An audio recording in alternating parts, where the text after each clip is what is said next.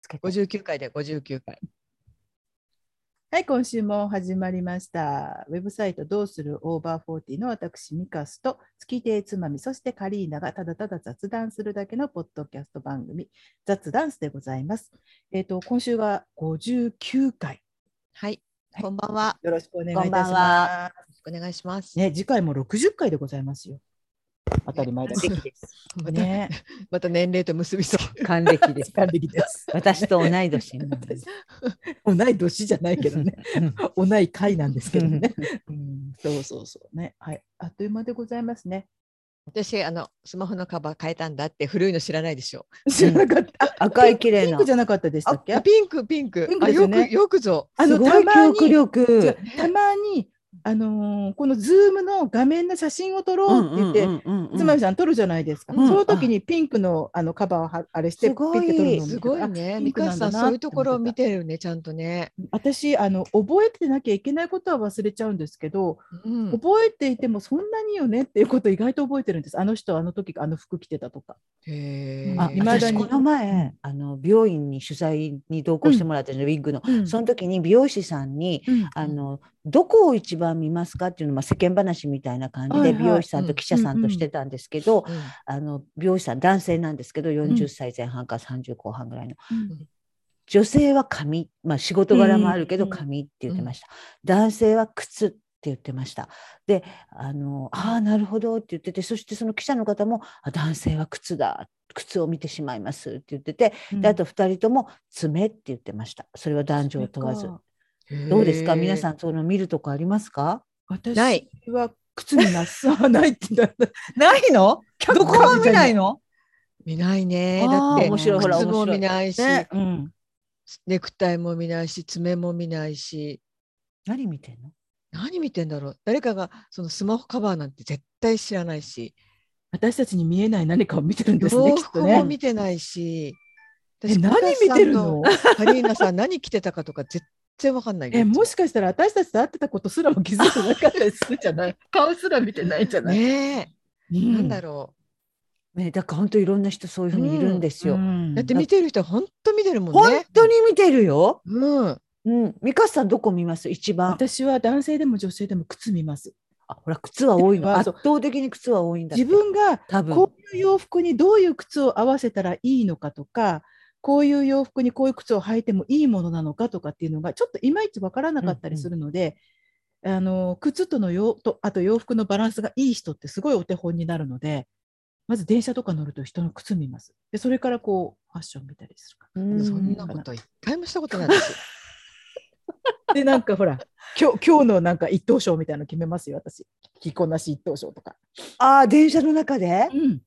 なんかうちの娘もずーっと見て順番に、うんあーこんな服ダサいあこれもダサいあこれ実もダサいってずーっと見てるって言っ てた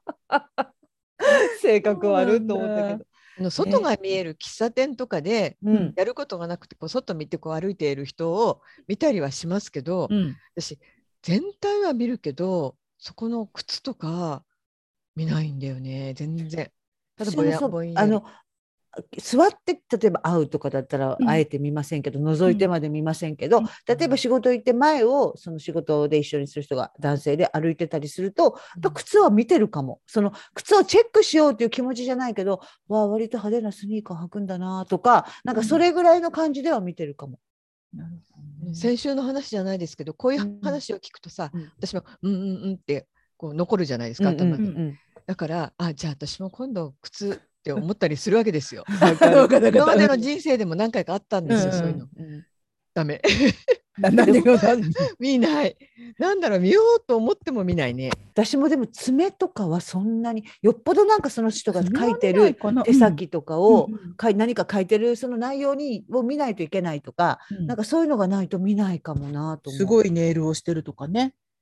そうすごいネイルはね。目を引くものじゃない、な仕んか事中にめちゃ見めちゃすごいネイルはもう資料じゃなくてネイル見てしまうから。てしまいますね。きっとねうんだけどネイ、ルすごいってそうでもなければ人の爪ってあんまり見ないかもしれない。見ないなうんだからすごく見る。だでだからその一人の人が言ってたのはそのく男性で靴があまりにも汚れてるとか、あまりにもこうかかとが斜めになってるとか、うんそういうのはやっぱり気になるって言ってた。うんあーうんかかとの減りまでは見ないか、そのデザイン、あ、こういう服にこういう靴かぐらいしか見ないけど。なるほどね。見るかななんか私、うんじ自分では見ないんですけど、うんやっぱり自分で靴を履いていくときに、あの本当はもうこれもうそろそろダメなんだけど履くものがないからこれって思う日あるじゃないですか。あありますあります。そういう時そういうねすごい見る人と会わないといいなと思う。ね、だからそうだから比率がきっとあるんでしょうね10人いたら2人はすごく見るとかなんかそういう見る人とうん、こう見ない人に分かれるのかなやっぱり。うん、そうですね。つまみさんは何をを見てるんでしょうね。何見てるんでしょうね何見てる何うん見てないね。何かを見てるんでしょうで何も何かを。うんで好き嫌いをどっかで判断してるわけやからね。ああ、その例えば人をそう見そるとうきにね。そうそうそううだんって、あこういう爪のパッ人とが見の嫌だと印象かで。ね、あ、別にうん爪が汚れてる嫌だわとそか。うそうそうそうそうそうい靴が汚れうこてとるそういかうこと。靴が素敵だからおしゃれなのねとか。そうそうそういうこうとんそういうこと。そうあいんうまりそんなこと思ったことない。ああまり人に対してジャジャッジをしない人なんだ。パッと見で。ジャッジはしてますよ、いろいろその言い方が気に入らないとあかあ、ね。そっか、そっちの方かあ、となんか態度が嫌だとかうん、話す時にこう舐め回すように見る人とかいるじゃないですあかあ。いるいるいるいますねそういうの嫌だとかそういうのことはしますけど洋服とか爪とかあとよくあのどんなにおしゃれをしてても手がしわくちゃだったり首がしわくちゃだったりやっぱり年が出ますよねとかそういうのってすごくこう王道の意見としてあるじゃないですか。うんうんうんあの全然気がつ かない。いいね。私、私はその細部あんまり見る力ないんですけど、全体で来たこう男性とかで、こう女性、男性とか来て、あ、かうわおしゃれとか、あ、ああんまり気にしいないんだなとか、うんそういうのはわかりまあすよる、。うん、そういうのはある。自分の好みのスタイルとかね、そうそうあのあいいな洋服のね、とかそうそうそうそううんこんな風に着ればいいのあかとか。そうそう、それはあるる。あと、高そう、あ、全体にこの素材感高そうとか、なんうんかそういうのは思うな。うんうん 私もざっくりはかん感じるって感じですね。うん見るより。あ、もう、あれだ。考えるな、感じろだ。Don't think, 別に feel 考だえるなって誰にも言われてないんだけど。ブルース・リーの世界だ。本当だ。でも、それ私もそうかな。どっちかっていうと全体像かな。うん何にも気がついてないんですよね本当にせっかくこう素敵な格好してる人とかでも気づいてほしいかもね。ね来て髪型とかもだね。うん髪型も見るか。うん。髪型は私ねとにかくすっきりしてる人が好きだからうんうんまあの例えばショートカットとか、うん長くてもちょっとまとめてる人がす、好うんきだからあ感じいいって思うぐらいですね。あであとなんかこう夏なのにすごく長くしてる人とかいるじゃないですか。うんこう暑いなと思うの暑そうだよ、なんかもう見た目暑そうあしーか思わないここんとこあ上げてあげたいみたいなそうねうなじうなじ 味もできちゃうよ。そうか余計なお世話なの。みんなみんなそれぞれなんやねうんそうだねそうか。すっごい見てる人いますよ本当にうんだからこうえ私と会うときはおしゃれしてこなくていいからね。 そうだねまあ楽そうか楽張り張り切って言っても何も見てくれてないんだもんね。本当にそうだと思うよ 私。 あの時素敵だったミカさんとかそういうのないんだねきっとね。言ってくれればいいけど、今日の私はこうこういうあやだのよ。そんなあのさ音声ガイドみたいにさ、見て見てつまみみさ ん。ただだらだら見てんじゃなくて、ちゃんとこう細部を説明してくれれば。あ見て見てつますごいみさんね。このカットソーはユニクロ です。このジーンズはユニクロ です。本当音声靴ガイ下ドだもねユニクロです。 そうか。つまみさん面白いねちょっと見てるなじゃあ私は多分うんうん多分もうちょっとだけ見てるなでもそんなに細部は見てないほらさ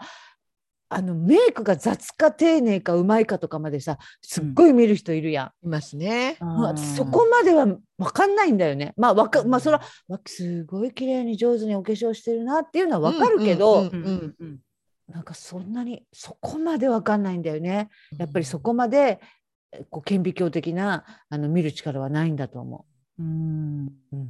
なんかさ、おん化粧もさ、下手な人とかさ、まあ私も下手なんですけど、あと、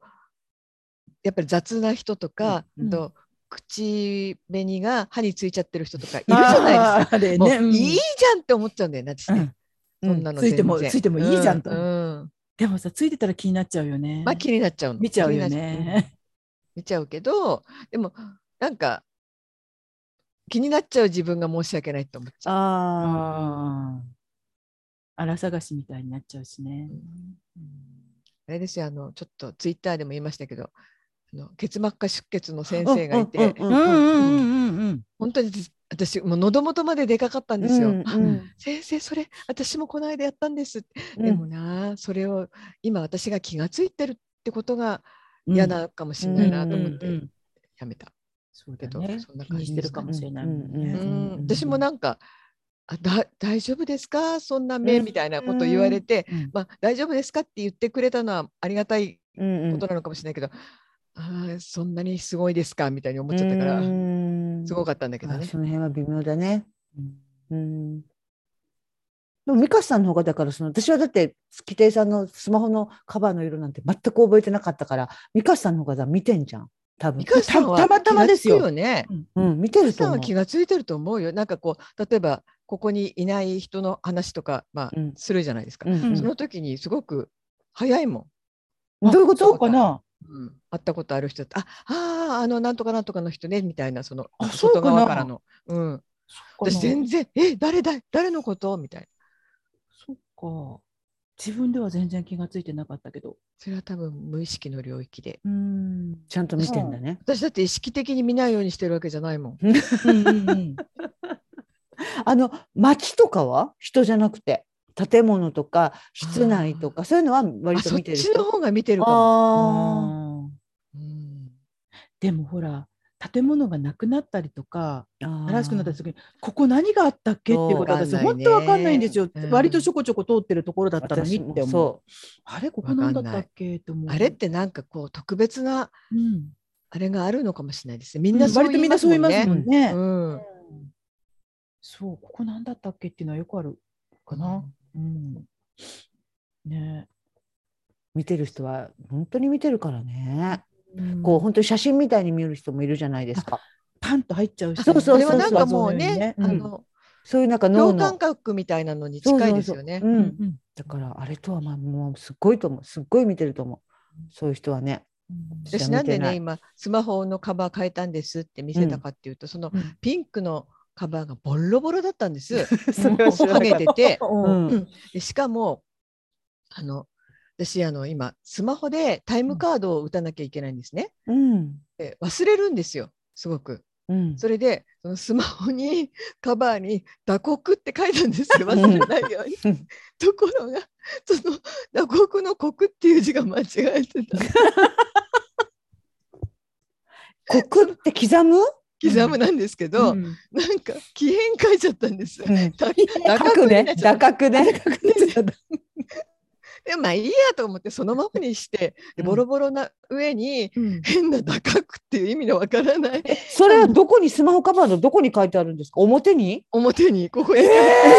打刻」って書いたのマジッそクれってでマジックマジッでクで、えシール貼ったとかじゃなくてうん、マジックで書いたの。すごいだって忘れないようにと。でもそうだよね内側だったら見えないし、そうなのそううん、外側じゃないと見ないもんね。でもどうかしてたんだと思いますよ、そんな。だってどうかしてたね、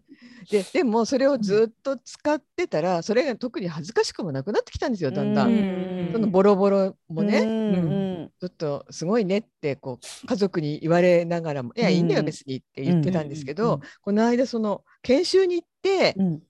3、40人のスタッフの中に、うんあのポツンってあ座っうんうんて、自分のスマホカバー見 たら、突然恥ずかしくて。かわいそうかわいそうだよ。やっぱちょっと場面が変わって客観視できたわけね。そうなの。かそれでうね、ん机の上に置いてたんだけどもう恥ずかしくて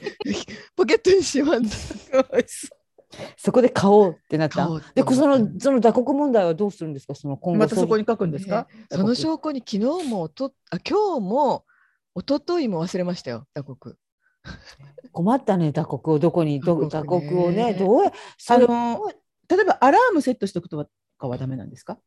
毎日。その時間にあの例えばうん、打9刻時ぐらいとか打刻タイ10ム時ぐらいに。そう、打全刻部タイムに違なうんりそうでだすけけどどね。ねあ、そっか。毎日違うんです出勤時間と退そっ勤時間か。朝と夕方押さなきゃいけないうん。でもまあね忘れたらそれであの忘れましたっていうなんかあの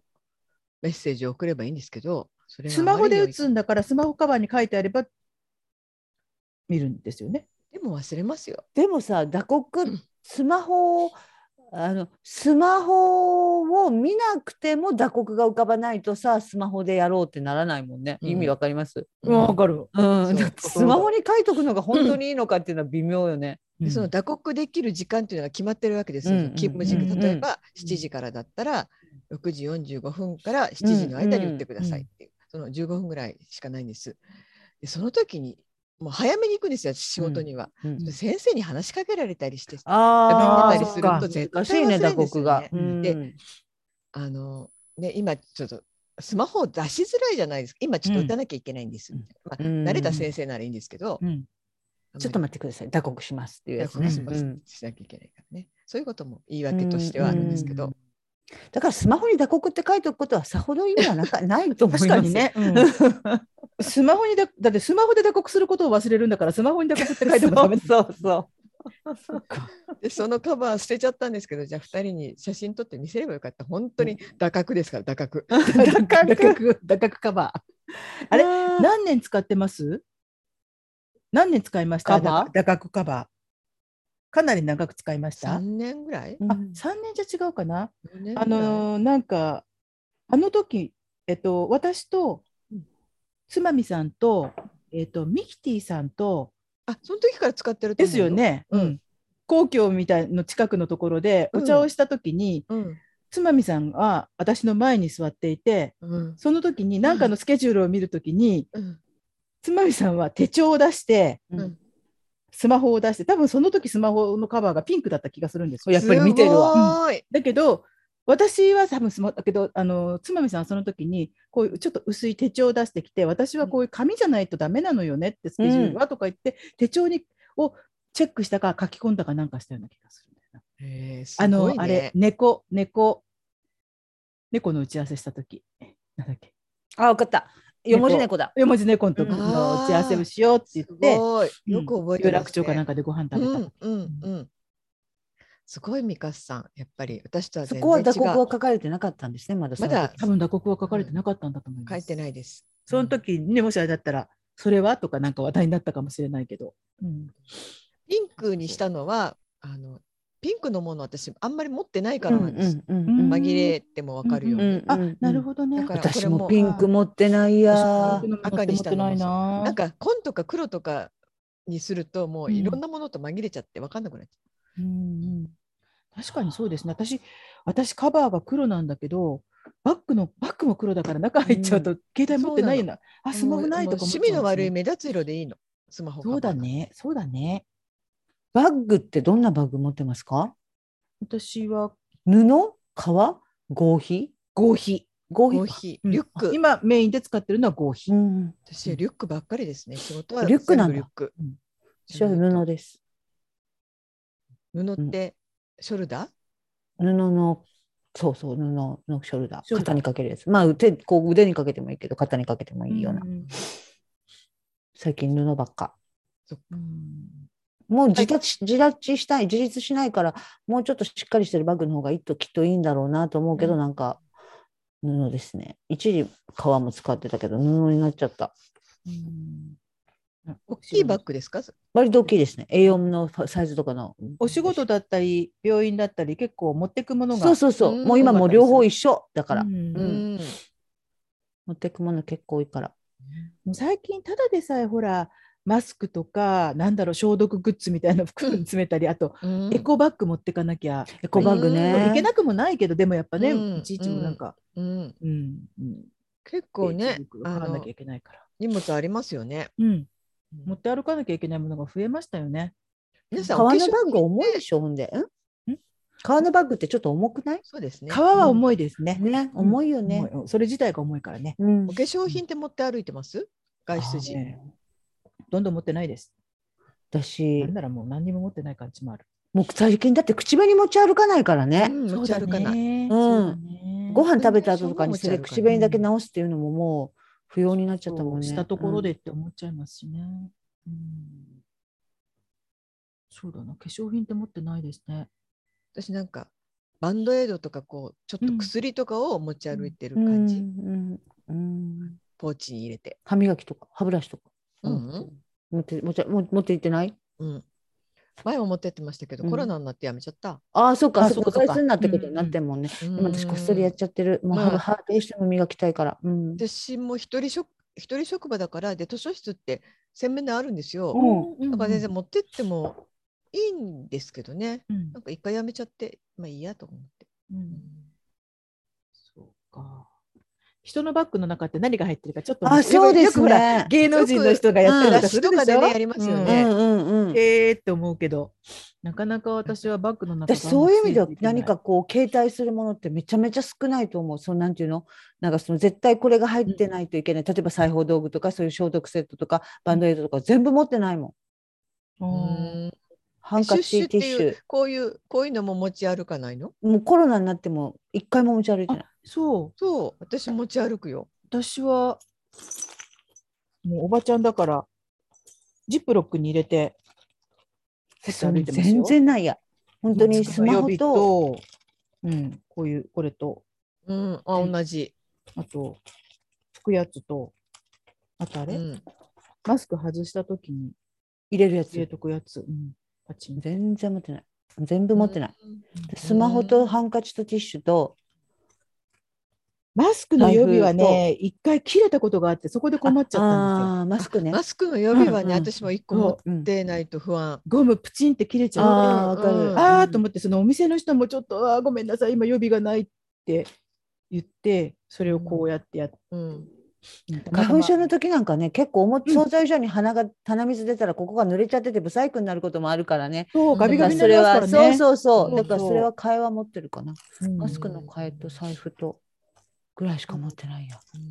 でもあんまりいっぱい入れてもそれこそあの前のカリーナさんのお姉さんの話じゃないけ ど探すよ。もう隅から隅までさあげく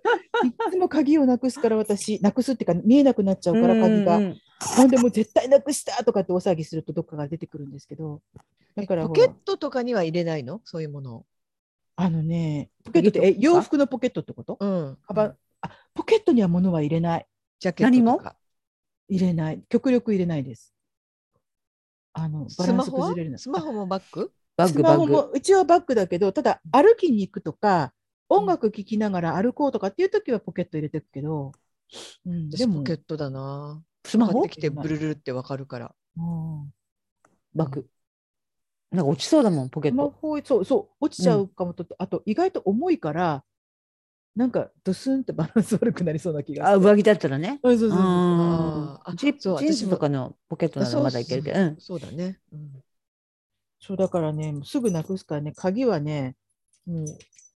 こういうのつけてるんですああようんうん、革それベでルトバッグのベル。そううんうんうんバッグのこのもう取っ手のところそにれいいよねパチンってもう、うんこれうちの妹がもう毎回騒ぐから私が、うんこれでくくりつけとけって言われて、本とかは持ち歩かないあ場合によって場合はによって、ううんん、あの病院で待ちそうとか、う。そういうん時は持ち持ちますね、うん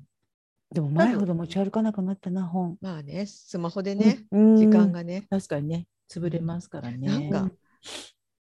メールとかの返事、スマホでしてたしてたらもう、すごい時間経つもんね、うん電車の中う。んうんついちゃうもんね。うん、あとちょっとしたこうね入ってるメールとか見たりとか、うん。うん、あの SNS ラインラインとかじゃなくうてんそういうのチェックしてるうちにね、うんうん、変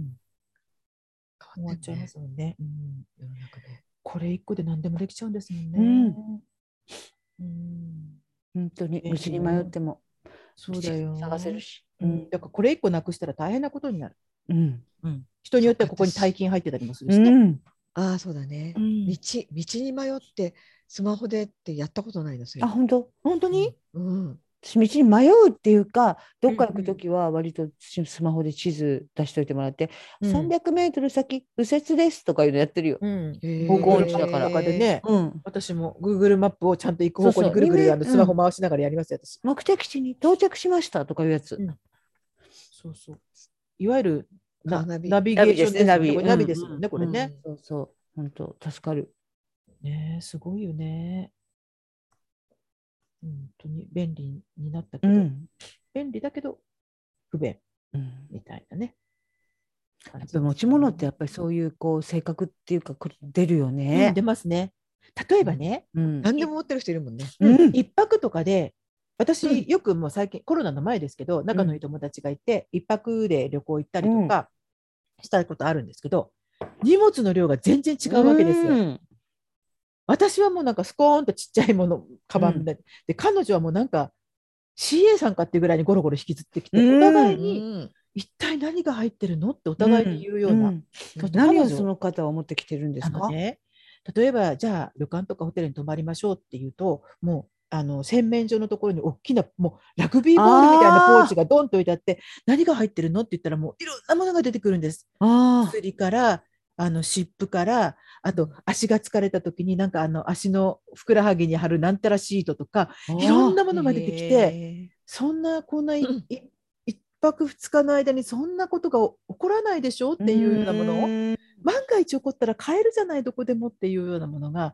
全部なんかもう生活用具一式しょってきちゃうみたいなう感じ。んうんうん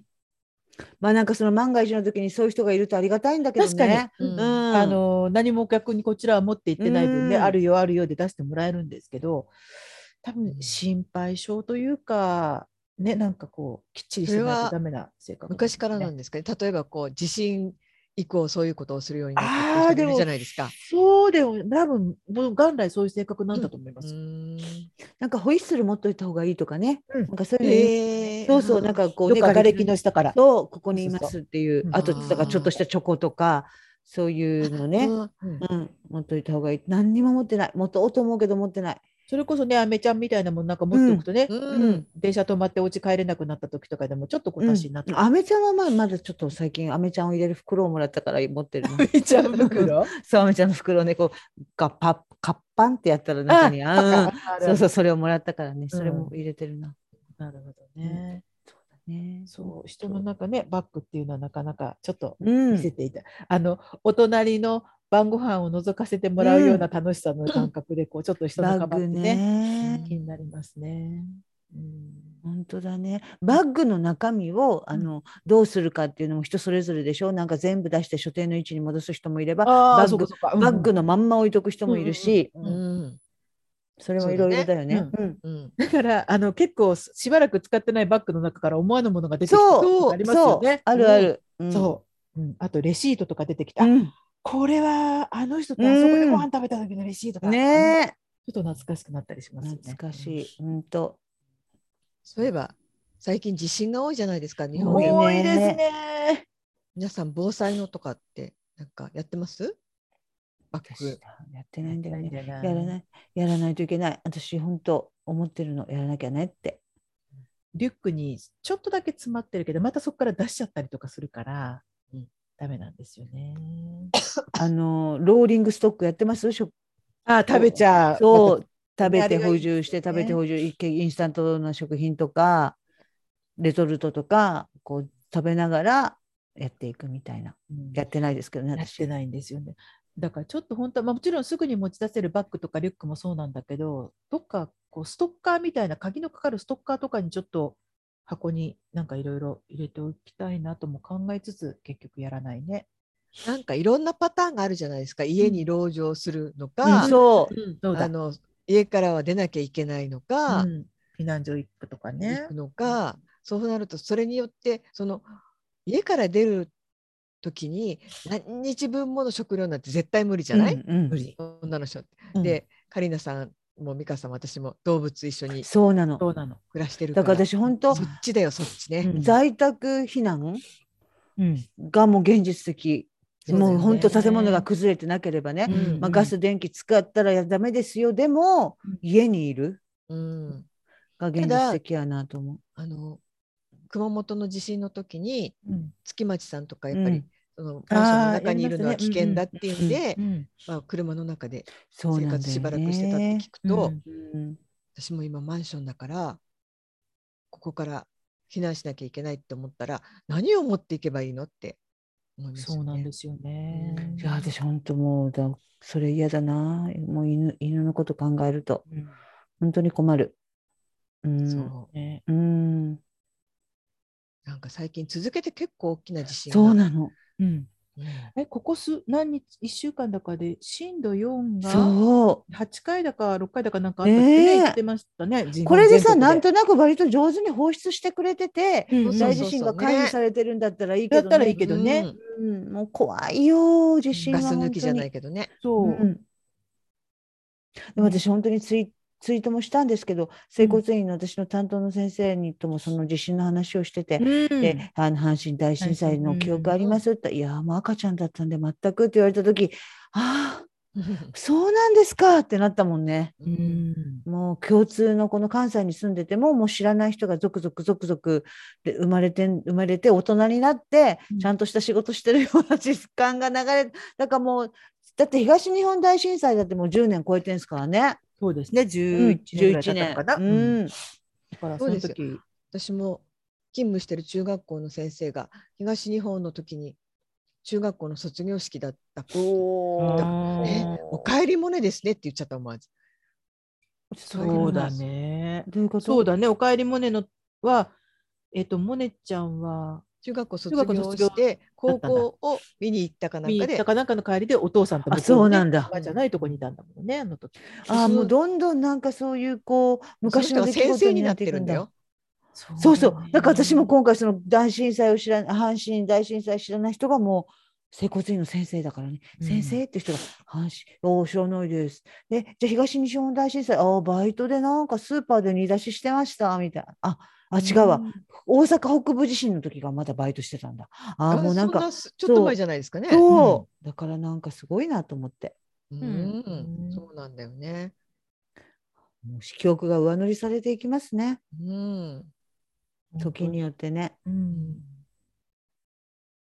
私なんか最初の新潟地震までうっすら記憶ありますからね。新潟地震って何年ですか、えっとね、1963年の6月、あ、あ、あ、私の誕生日だったんですけ ど、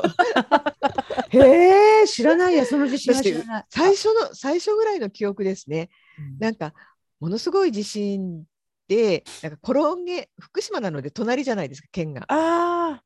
なんかこう転んだの転げ落ちるように外に逃げたっていう、うっす自ら分とがした記憶。ううんん。あ怖いよあらららーら。でも、あんまり小さすぎて、あんまり恐怖感はなかったんですよね。あの前にここでもお話した十勝沖地震の方が怖かった。その後あのーやっぱり地地震震は体験してんだな。東北か何かで遠足に行ってた子どもたちが津波にさらわれちゃったってありましたよね秋田でしたっけうん岩場かなんかにいた子どもたち違え、うあっが、そたねれは違う東日本大震災じゃなくじて。ゃなくてもっともっともっと昔もっと前。昔あ知ら私ない子供の頃とかなんか若い頃だったと思うう、うんん。たまたまあっねた遠足か何かで、うん、あの海の岩場にいた子どもたちがうん津波にさらわれちゃったっていうのありましたよあっね、た。うんなんかすごいそれ衝撃的で覚えてうる、ん。覚えてないうんそう考えると、いろん、もう日本全国あらゆるところで地震ありますね。そうそう大きな地そう。震ね。うんうん。確かに地で震も本が当気をちょっと蓄えと蓄えたり置いとったりしないといけないな。全然なやらやろうやろうと思ってやってないやなっ。ぱ水が出なくなった時のことを考えて、水かね。水ね。うん。水も2リットル6本ぐらいしか持ってない。なおな水だね、うんそうだね、うんでも、それ以上って本当に大変本です当よね。にそうなうの。んだ場所も取るやん。うんで、そのローリングするそのね。そうなの、そうなの、タイミングもちょっと難しかったりとかね。うん、でそんなさストック食品買ってるからって言ってそんなにさ、うんうん、食べたいかっていうとなんかなんとなくそうそすうごいね、そうなの。生活に、ふ日頃の生活の中でお、ね楽しめるものでもあんまりないからね。うんだからうん難しいんだよな、うんだから本当にお風呂のお湯とか抜かない方がいいのかなとか思ったりね。うんでもね抜かないからって言ってトイレに流すのやめろとかさそう、あんまり衛生的じゃないとかそっうていとうかし下のね下のとこのがもうちょっと排水口がおかしくなってたらトイレ流したらおかしなことなるやんマンションとかやったら。うんでもさ、うん出物腫れ物だからね我慢できないから、そうだよね。それを夏なんかそのままにしとけないようね。ん、だからやっぱりその簡易トイレみたいなのを持っておいて、簡易トイレうね。ん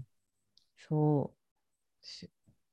うち夫の母のポータブルトイレはあるんだけど。あのなんかおむつでもいいらしいよだから割とおむつとかペペット用のペットシーツとかなんかそういう結局高す高分子ポリマーが、うんあの面積の広いやつうんだとカチッとこうほらしと吸い込んでくれるから、ビニール袋に入れて、し捨てられるっていうかなるほどしかしね。ね、そんなこと本当にあったら大変だよね。当たり前だけど。うんだよ。ねえ。うん大変だね、だからみんな、ねうんいずれ死ぬと同じぐらいのレベルであのあー考えないようにしちゃうそうだねのね。そうだね。いいのかなそれで。見て見ぬふりじゃないけどさ、しでちゃもうんさ、だよ本当ね。にいざ何かあった時にやっぱりちゃんとある程度の準備をしてた人はちょっとこうあの最低限の文化的な暮らしは私さ保てるかもしれないよ。ありそとれキリギ聞リスきみたたいいんなだけどこううさんそのいずれ死ぬといずれ大災害来るっていうののちょっと違うバージョンで、うんその結局いずれ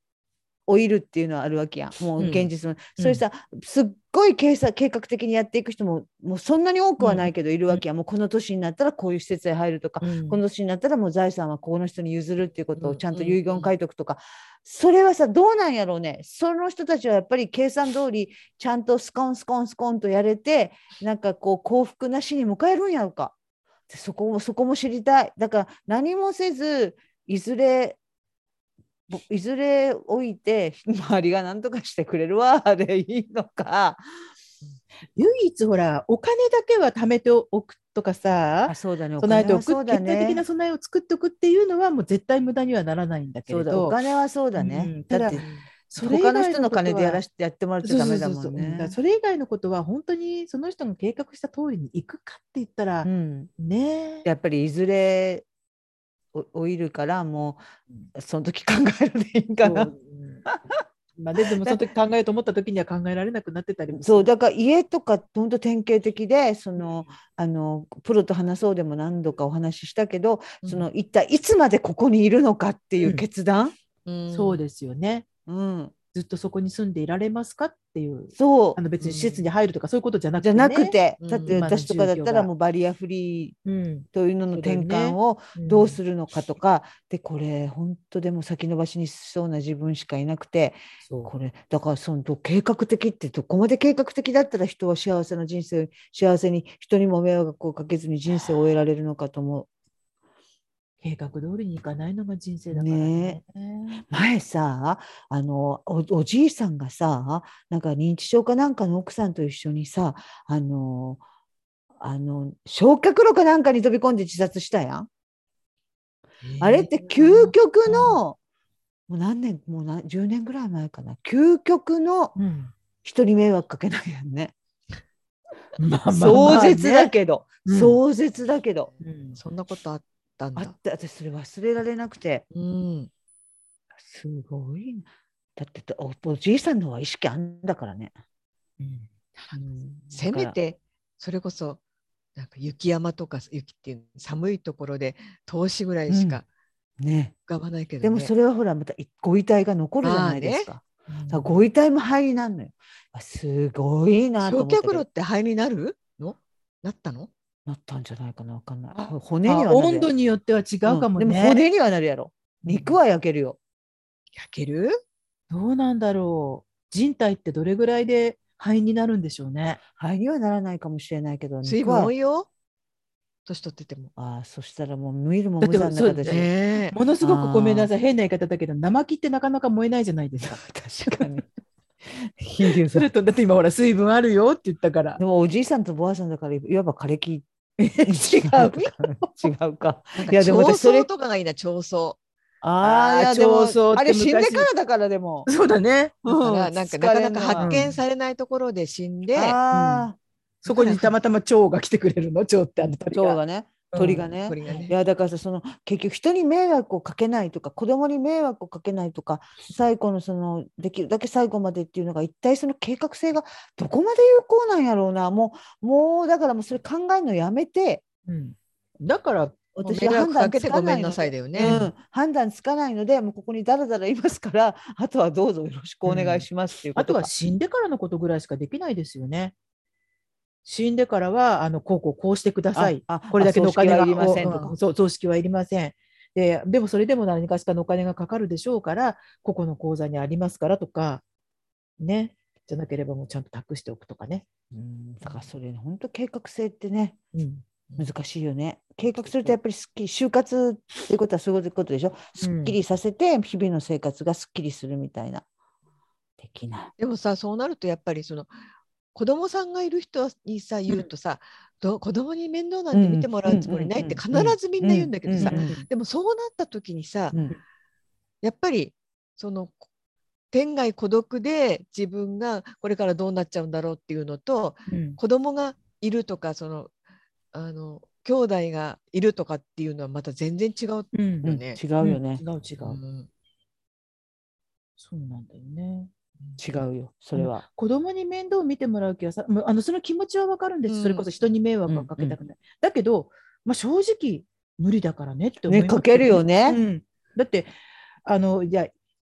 体が不自由になったりなんかしても家でずっと見てもらいたいとかそういうこととはまた関係なしに、いろいろな手続き関係とか、やっぱり若いそ人にうなのそようやってもらわなきゃいけなく自な保分る証人だとからかさね。そういそっうぱそういやってきたじゃないいろんなそうサインとか入院すそれる時の、分ね、かってるじゃんって思うんうですよ、んそううんあなたが書いたりとかするわけにいかなくて、ちゃんとあなたの後見人じゃないけれど、そういう人が必要になってくるから、もうそれすらもうやってもらわないってことはできないから、やっぱり人は置いたら、まあ、迷惑と言っていいのかわからないけど、やっぱ誰かしらの世話はちょっとね、そうだよお願いしね。なきゃいけないんですそうなよ。うんだからそれが本当に天涯孤独、子供もいない、配偶者もいない、兄弟もいない人はどうやっていったらいいんだろうっていう、そういうちょっとなんか私はもうそっちのこもがあれとばをすごく考えますよ。うーん。あとはよろしくって誰に言うそうそう言えばいいのああ。これからそういう人って増えると思うんですうんそうだよねいや今、うんこれからどころか今すごいよ、うん、子供いない人とか結婚してない私ももちろんそうだけど、うん福祉の仕事をしてる周りの何人かの人に聞くととにかくもうまるっきり一人っていう人がすごくいっぱいいるから本当に探せばもしかしたらそういうシステムあるのかもしれないけど、でもなんだろう何ご助ご助会的なさそういう一人の人たちのななんかそういうシステム。ムとか何がしかのお金払っておいたらもう全部あとはきちんとやりますよっていう。だからやっぱりでもそれも計画性だ。だから何がしまあまあかそれのもね契何約がをししかとのか、契約を頭しっかりしてる間に契約、何がしかの契約をしうんそうだねしっかりしてる時うにんその人がちゃんとその手続きをしなきゃいけでしない、ょうそれはうん生きてこないからあれなんだけど、うんそうだよねうん、そういうものがあったらいいのになとは思うなんか、ね頭しっかりしなくなっちゃったらどうせわかんないんだからどうだっていいやんみたいなことを言う人も結構いるけど、うん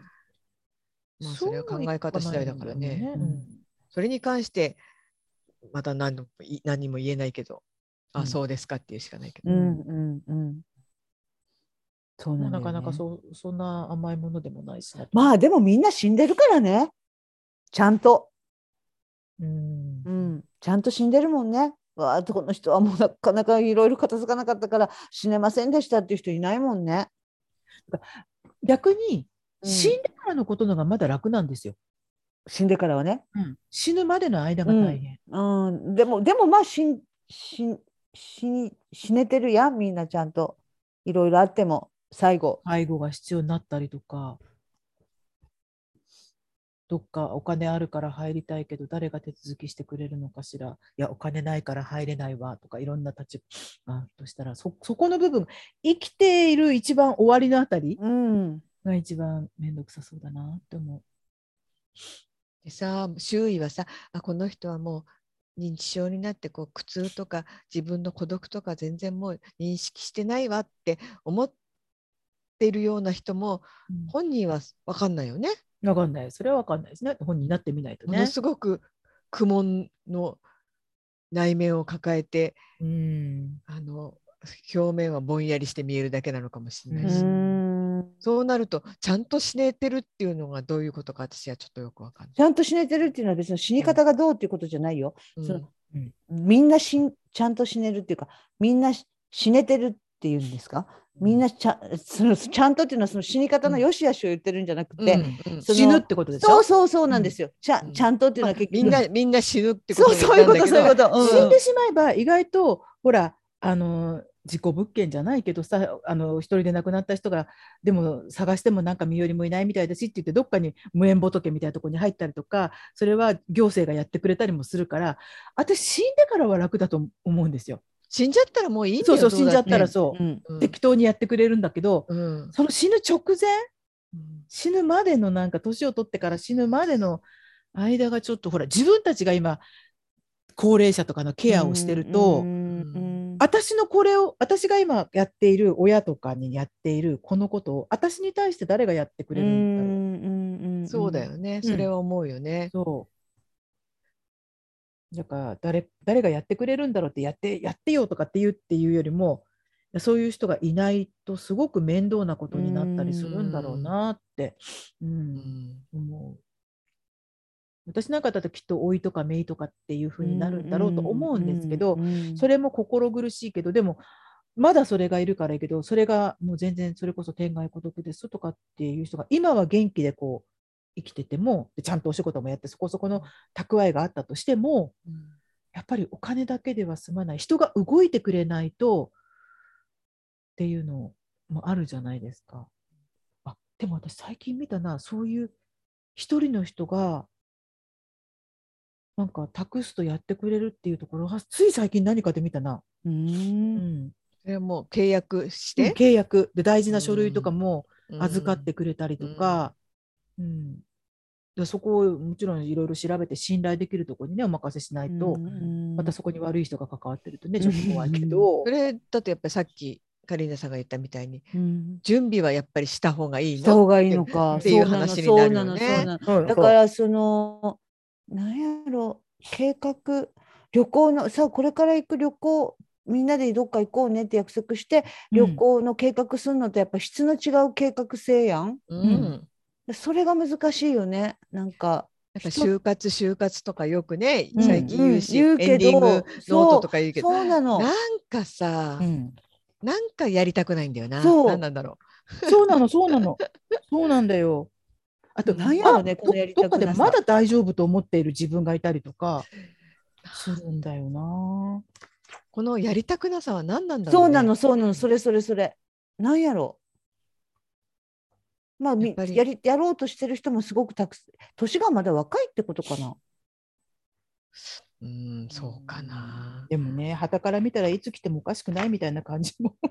例えばそうださよね。すごくこまめに人間ドックに入ってさすごく健康管理をチェックしてる人っているじゃないですか、うんそういうことに通じる近い感じがある私ああ。あ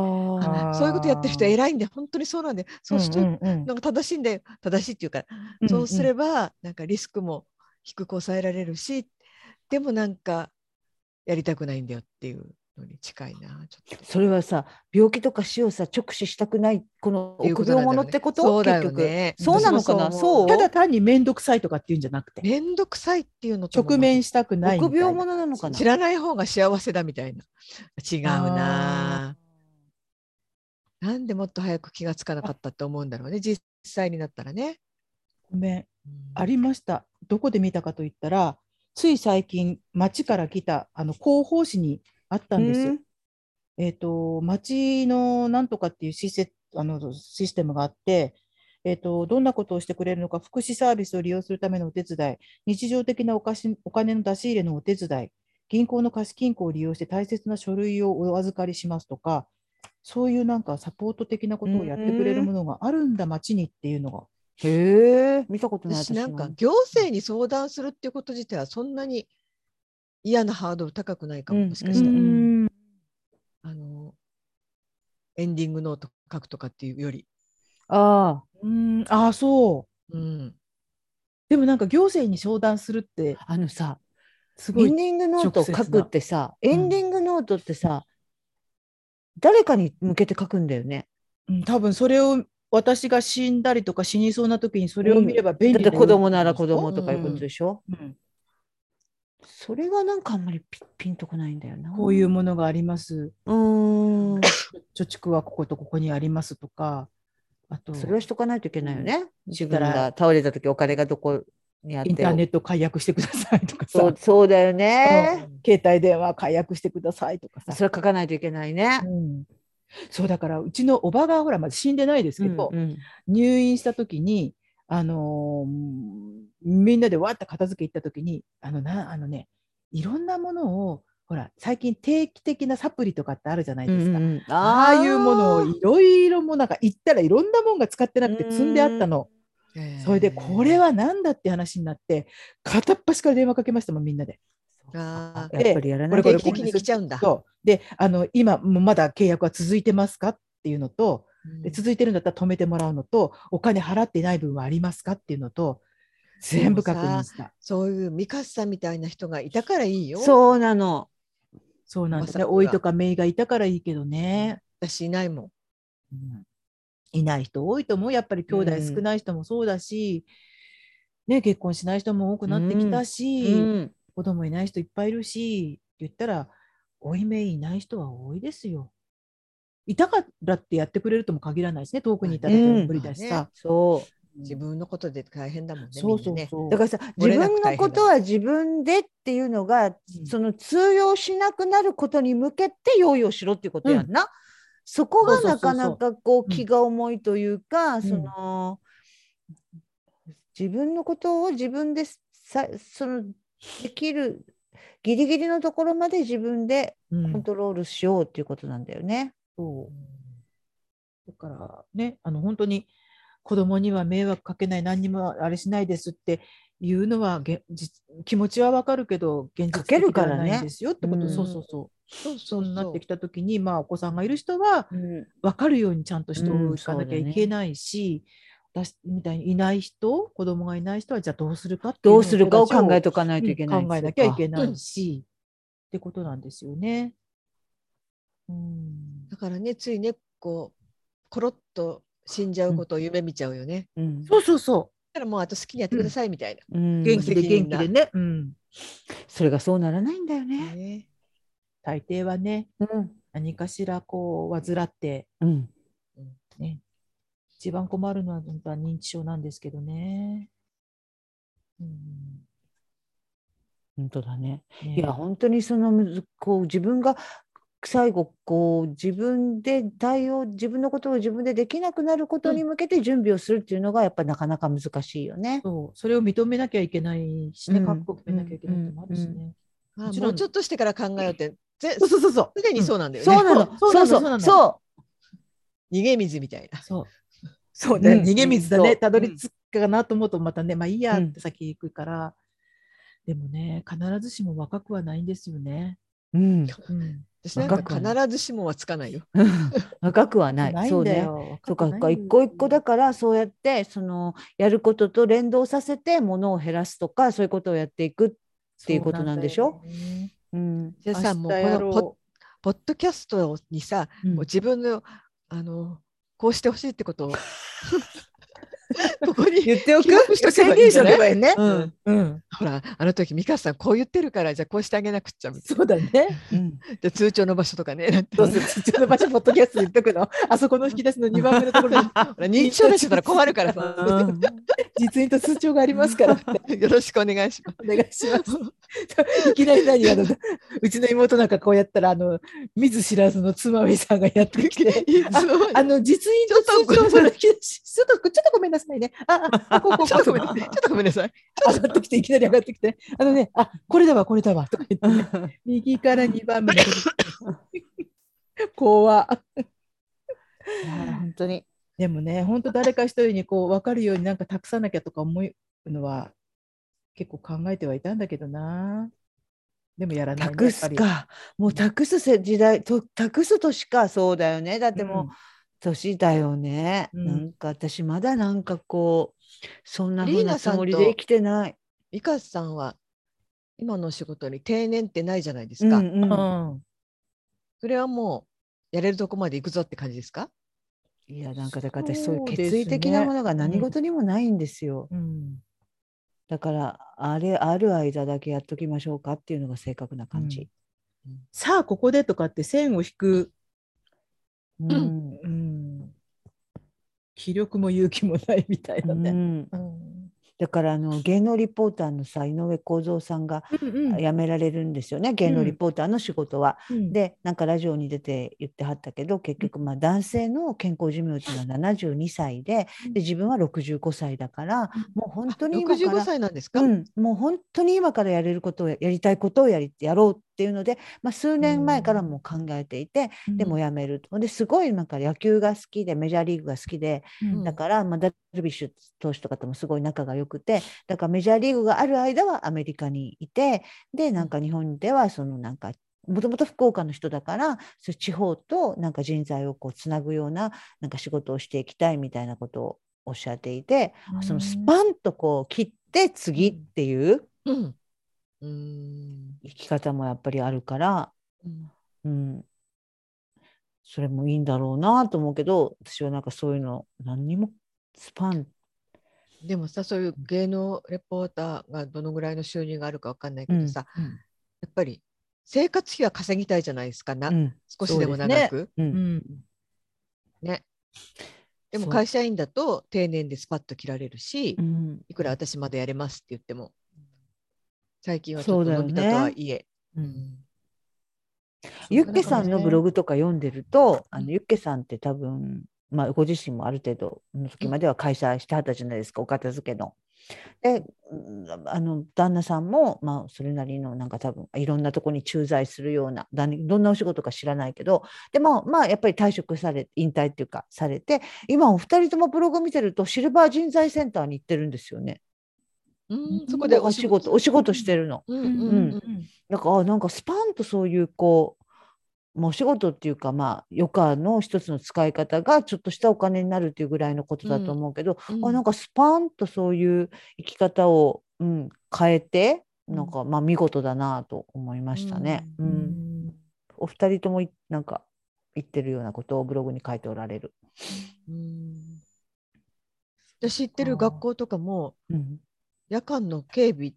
てうん前,、前はあのなんか外外部の会社の人だったんですけど、うんシルバーの人になあっへてえ結構見た目でわかんないんですけどお若結い構なご高齢あなんごです高齢あーあそうなんですよ。だから、その一つはさっき言った就活的な、この店じまい的な、おし、うんもう閉店セール的なのと、もう一個は開店そ の、うん、ずーっとそうん見のせ始めました。店を続けていくみたいなことと、両方でしょ、今のなんか老ーうん老後期間が長いから、うんそのスパンとやめるには、やっぱり蓄えがかなりないと、確かにね。うんないじゃないですか。ねうんでそのスパンとやめてろうあの余生を楽しむっていうのはやっぱり蓄えがある人の選べうるん生き方で、うんそうじゃない人はやっぱ働き続けながら就活もするってこれ難しいよねうん発想として。うんそうだよね働き続けられるかっていうこと自体がまず突きつけられるしうねん。、仕事があるかうん働き続ける健康があるか、うん同時にその就就活的なことをだんだんシンプルにしていってとか、断捨離していってとかあーもうやること多いよね。本当だね。うんだけどそれをどんどんどんどん先送りにしてるんだよ。うん。で、やらなあかんのかな、これ全部。やらんでいいこともちょっと紛れ込んでるかもね。うんやらなあかそん、うやだらねなあかん思っててね。うんうんやらなあかん、やらなあかん思ってて。うんなんかほらいろんなそういう情報が入ってきちゃったりとうか、ん。あの人から聞いたりテレビで見たりとかするとあそうなんだって思っちゃうけど、うん。意外と、ね、それこそほらプロと話そうであのファイナンシャルプランナーの方に聞いた時とかも、あ別にってねうん。やらなくても大丈夫ですよって例えば保険はとか、いろんな質問があったじゃないですかうんうんうんあでもこういう状況の方だったら別に保険まあ入っときゃあれだけどでもうん入らなくても大丈夫ですよとかって意外とそういうことがあったから、そうなんだよねもしかしたらうん全て入ってくる情報にこう右往左往しちゃってるとこもなきにしもあらずですよね。自分にとだってから何どがう必要生きるかっていうことを考えることしか本質的には不可能でしょう。どう死ぬかは、うんうんやっぱりコントロール不可な部分があるから、うんうんね、うんだから明日、明後日その次に向けてどう生きるかっていうことしかやっぱ考えられないから、それを考えるしかないよね。考えるっていうか。でもさ常にうっすらと不安があるじゃないですか曖昧あな。。りますねそれとどう折り合いをつけてねぼんやりと、うんあるあるある。その全然そういうこと気にしないって思う時間とああいろいろやっぱり気になって不安だ不安だって、そういんう時間をこう繰り返していくしかないですかね、うんどっちかにこう決められないから。うん。これってお金があったら心配じゃないのかなイーロン・マスクとかさ うん。みたいにさいや、お金ってやっぱり、あの選択肢が増えるじゃないですか。だよねうん。お金は、明らかに、うんその幸せはくれない、必ずしもくれないけど、うん選択肢という自由はくれるよね。うんだからその今スパンと仕事辞めちゃってうもんよかったり、うん海外に移住してもよかったりとか、うん例えば。なんかそう完いう全に選択ね、うん。あの面倒見てくれる施設に入そるうそとか、うね、、今からゴージャスな施設に入っちゃうとか、だからそうですよねあの言い方が悪いけど悪い意味ではなくてお金が解決してくれることって多いよお金で解決できることうんいっぱいあるじゃないですか。多い私それ本当年とともに思うようになっうた、んそうやっぱりお金は大事そうですよねうん介護のそういう施設に入るにしても、うん病気になってしまうに してもお金があることによって受けられるケアとか治療とかうんねあとう家で暮らしていくんだってお手伝いさんであったりヘルパーさんであったりっていうのをね、自分でお願いしてできますもんね、うん見守りみたいなこともね。うん、うんだからまあそれはやっぱり解決完全に解決はしないだろうし、けれども、選択肢が増えるっていうのはあるよね、その選んだ先に幸せがあるかどうかはまた別やけど、うんでも結構な安心とかを得ることはできますよね。でもそれはないからな。それはないということを前そう提なの、にそうなの。うん次を考えないといけないじゃないですか。うん宝くじ当てるかぐらいのレベルでしかないんですから、もう。うんそうなだんかよらなそれはないということを前提に、うんえーうんまあ、結局さ何を目指す目指すだからさ最後はだからまあ自分ではコントロールできないんだけどどう死ぬかということにおいては病気の問題もあるし、うんそういうのだけどでもな何を目指すのかと例えばギリギリまで家にいることを目指すのかとかうんううんんうんうん。なんかそういうのねあのいくつになったら私はこういう施設に行って本当に迷惑をかけないということを究極的に、あの志しますとかさなんかその辺を決めた方がいいのかもね。そうですすねう、んもちろんそれってまたこのから先うん変わっていくのかもしれないけど、うん自分の中でね。そうなんだよね。うん早く決めすぎてもね。そううんあれ意外となんかもう慌ててそこねこう施設とか決めてあでも意外とそこそこまだ一人で行けたじゃんみたいになるかもしれない。なだらかじゃないんだよね。そう方向性もね。そ本当に、なんか自う分わがかんないよね。 30、40ぐらいから今までのさ、日々だってさ、急に年取ったって思う瞬間と、あれ意外となんか10年前と大して変わってないなって思うことっわ、てかる。あるよね。うんなる。よ。急に来るよね、あとねう、ん。いろんなことが。うん。そう。あちょっとこののまま意外といけんじゃないのって思ってたの。でもやっぱりもう本当にこの間もあれ言ったけどお約束通りに来るじゃないですか膝痛くなったり体が痛い腰くなったりとかねそうそう、本当にそう。私さ、あの昨日お花見行ったんですよ。で、うんあの前行った時は椅子を持ってきてくれてる人がいてすごい快適だった。昨日はいわゆるピクニックシートだったんですけど、ううんん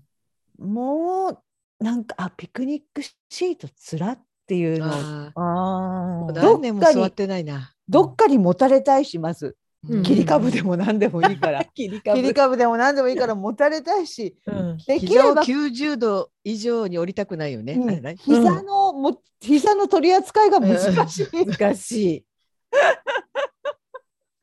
もうだからこう、いなんかこんなあの乙女みたいな横座りとかできないじゃないですか もそうだから私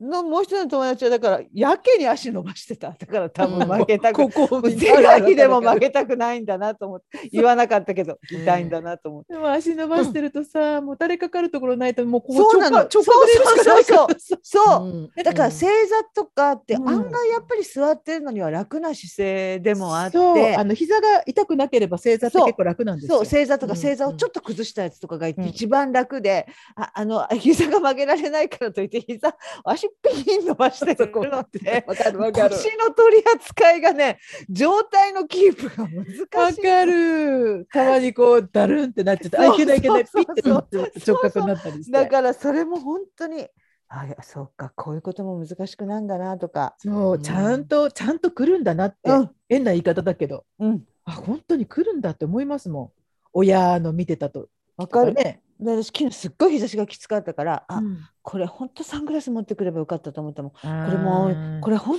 当に紫外線浴びすぎて、目白が内ね、障になると思っ目がねたな。るなる、うん、うん、あもう目もちょっとカバーした方がいいなとか、なるよ。うんもう自然の脅威がね自然がこそれがう怖い。脅威としてねうん目に降りかかる。うん、だかそうらねもうお花見するのも命がけですよ。そうそうそうだからねそういうのも織り込みながらほんの少し先を読んでだから この変に変に電球変えるために上登らないような転ばぬ先の杖って転ばぬ先のそう杖だをね杖ぐらいは用意して持っとかないといけないってことよねい昔の人はいい言葉言ううね。んうん、本当だね。う本ん当だよね。うんそうか天井のそうこの電球変えるのだってもうほんと怖いから、少しずつ間接照明とかに変えていこうかな、うん電気怖いスタンドよとかね怖いもの、本当ね。怖い、うんうんうちのお姉ちゃんの友達はそのどどっか脚立乗って落ちて肝臓破裂したんだからええ打怖っいてそうだからほっと上は乗っちゃいかん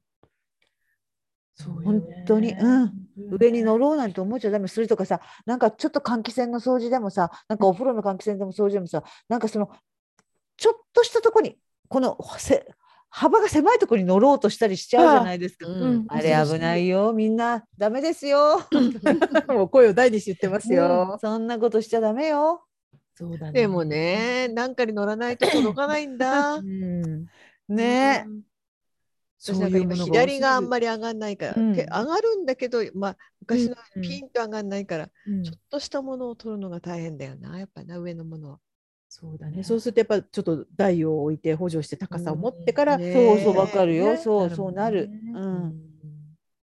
どうしたらいいんだろうね。ねでだかきらなこういうのと折り合いをつけつつ、だからそのうん転んでから杖持つんじゃなくてやっぱこの杖ぐらいのうん計画性っていうの、うんちょっとしたちょっとした、うんちょっと先ね。そのちょっとがあなたを救うかもしれない。そういいこと言うね。私たちって、えらい一つ結論やね。 毎回毎だ回からもうそのちょっとがあなたを助季けるんです節よまではまだ遠いからうんちょっと先ね。うんそうちょっと先。 ね、来週の放送になって、なんかカリーナさん、急に転んで施設に入っちゃう。らしいよ。こう折れたらしいよ。いきなり来たね施設みたいな。うんああ本当やだっ。ぱり来るときはいきなりだよね。その通りになったね。杖どころ杖すっ飛ばしたねっていうやつ。ねいや本当に。だよね。どうなるんだかな。ね。なんか少し明るい話題でも話してから終わります終か。わろう終わろう。そうだねう本当そうんうだ明よるねい話題。うんそうだよ。今日こんな話ばっかりしてるもんね、さっきから。うんえ、何明るいお話って。でもなんかずいぶん笑ったような気がするんだけど。まあね。最後うね。ん。うんうん明るい話題はじゃあ月亭さんの方からなんか出してもらえますか何にもノーベないル賞ネタないんですか、ノーベル賞ネノータベル賞あそういえばさ、うんあのし白髪のマロっていうアナウンサーいたじゃないですか NHK に。ああ、いました、いました、いました、いました。坂淳一もうさんフリーになった人でしうょん。うんあの人がね今週出てたのえ思ってた人と違うねあの人ね。あなかんも。かど全んな風に然思っていたのもっとこう知的な人なんだと思って硬いた。ああ、そしたらなんちょかっとチ表ャラチャラしてる情といい表情といい回答っぷりといいなんか全然イメージと違ってた。なんかさあの人辞めた NHK からフリーになった後不倫かなんかがバレたんだったっけなんかなんかあったよねそれがあったよね女性なんかあったよ女女性性問題が絡みのね。うん。うんだからちょっともしかしたらちょっうんとそういうねあれなのかなチャラっとした。でも NHK の時はあ本当にマロだったよねマロっていうかもう高貴なこうふふざけたことなんて一言も私は言いませんみたいなタイプに見えたし、急に白髪が増えてみんなどうしたどうしたってなった時も、なんかそんな余計なことを私に言わないでくださいみたいな反応だったんだよね。えその実際際にだからノーベル賞ではもっと軽いってこと軽かったってことうんなんか落ち着きがなかった かな表情とかに。表情に落ち着きがないってすごいね。なん か回答率も悪かったんですけどちゃんとは見てないんだけど、ななんかこう目がこうあっち向いたりこっち向いたりみたいな感じ。あーこうえこの人本当にそのアナウンサーっていう職業はそのキャラクターがどうであれなんか自分はこう見見せたいとか見えるっていうのを意識的にするし、うん仕事だと思ってたんですよ私、うん思ってるんですけどなんでそんな経験をしてきて今も一応フリーアナウンサーの人がこんなあっち向いたりこっち向いたりキョロキョロしたりしてんだろうってすご く何を自分をどうすればいいかちょっと分かんなくなってるのダかメなージだったのかな。うんうんなんかだってやめて何をどうしたいのかちそょっうだとよね見えにくいポジションにいますよね。なんか番組決まってたのがなんか流れたりしませんでした流れた流れまねした。そこでちょ今っと、ねうん、 BS で結構出てるみたいであ。そうなんだ。そうその番宣で出たのかもしれないですね BS の番組だからああ、なるほど、ね。ノーベル賞の。うん。あとね意外だったのがすごく上島竜兵っているじゃないですか、うんうんうんダチョウ倶楽部あの人の奥さんが出たの。あ、はいはい。あの人のタレントさんなんかモノマネじゃモノマネなかったタレントさん。へーなんとかヒカルさ。なんかすごい感じの人だね素敵なんうん。素敵な人だ何光っさん。なた。なん広とかヒ川広川ヒカルか広へ川。うえへんえうん知らない。なんか本当にすごく大人だしうん。賢いし感じも良かった。うーん。うんあの番組を見るとね、なんか人ってね、ん、素がわわかなんか面白いですよ、とってでも。も私なんかもう、あの、他のクイズ番組なんかあんまり見見なくていいやになっちゃった。うんでも考えると最近あ私が見てないだけかなクイズ番組ってあんまりないような昔に比べると東大王とか終わっちゃったのもう終わっあちゃっわかんないあそっかああいうのよあったか東大た。なんか王とこの間、なんかタイムショックみたいなの見あそうタイムショックやってるんじゃないですかタイムショ定ッ期クやっ的ではてるんですなくてかもね、あスペシャルみたいな感じ、うん特番でなんかテレビ朝日でよくやってますよね、そういう、なんか、なんだっけ、ヤクミツル的な人が出る。 あ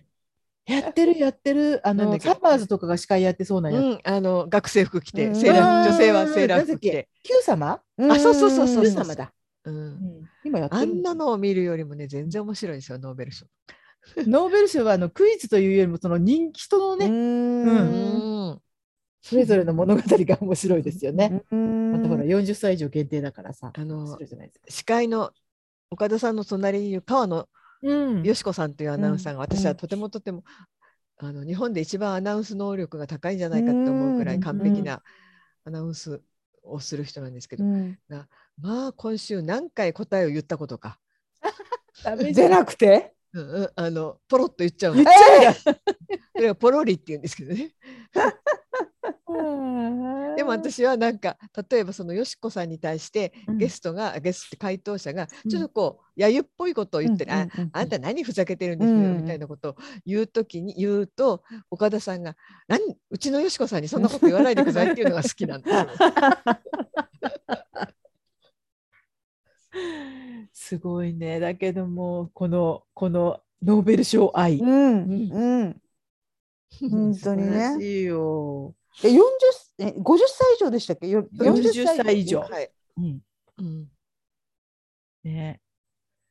そうか。 40ぐらいから人は面白くなるってことですね。うん。そそうですね。うですね。なんか昔全然興味なかった人がすごい面白かったりしますもんね。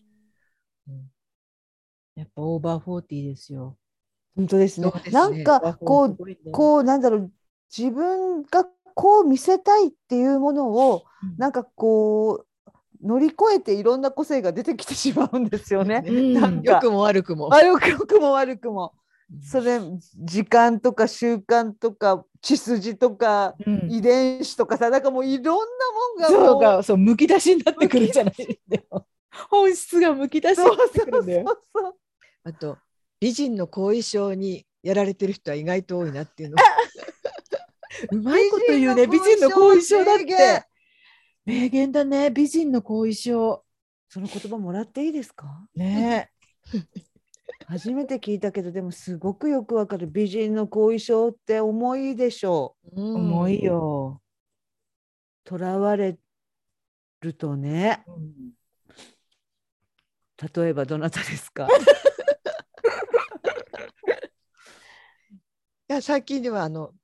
記事にも書いた夏木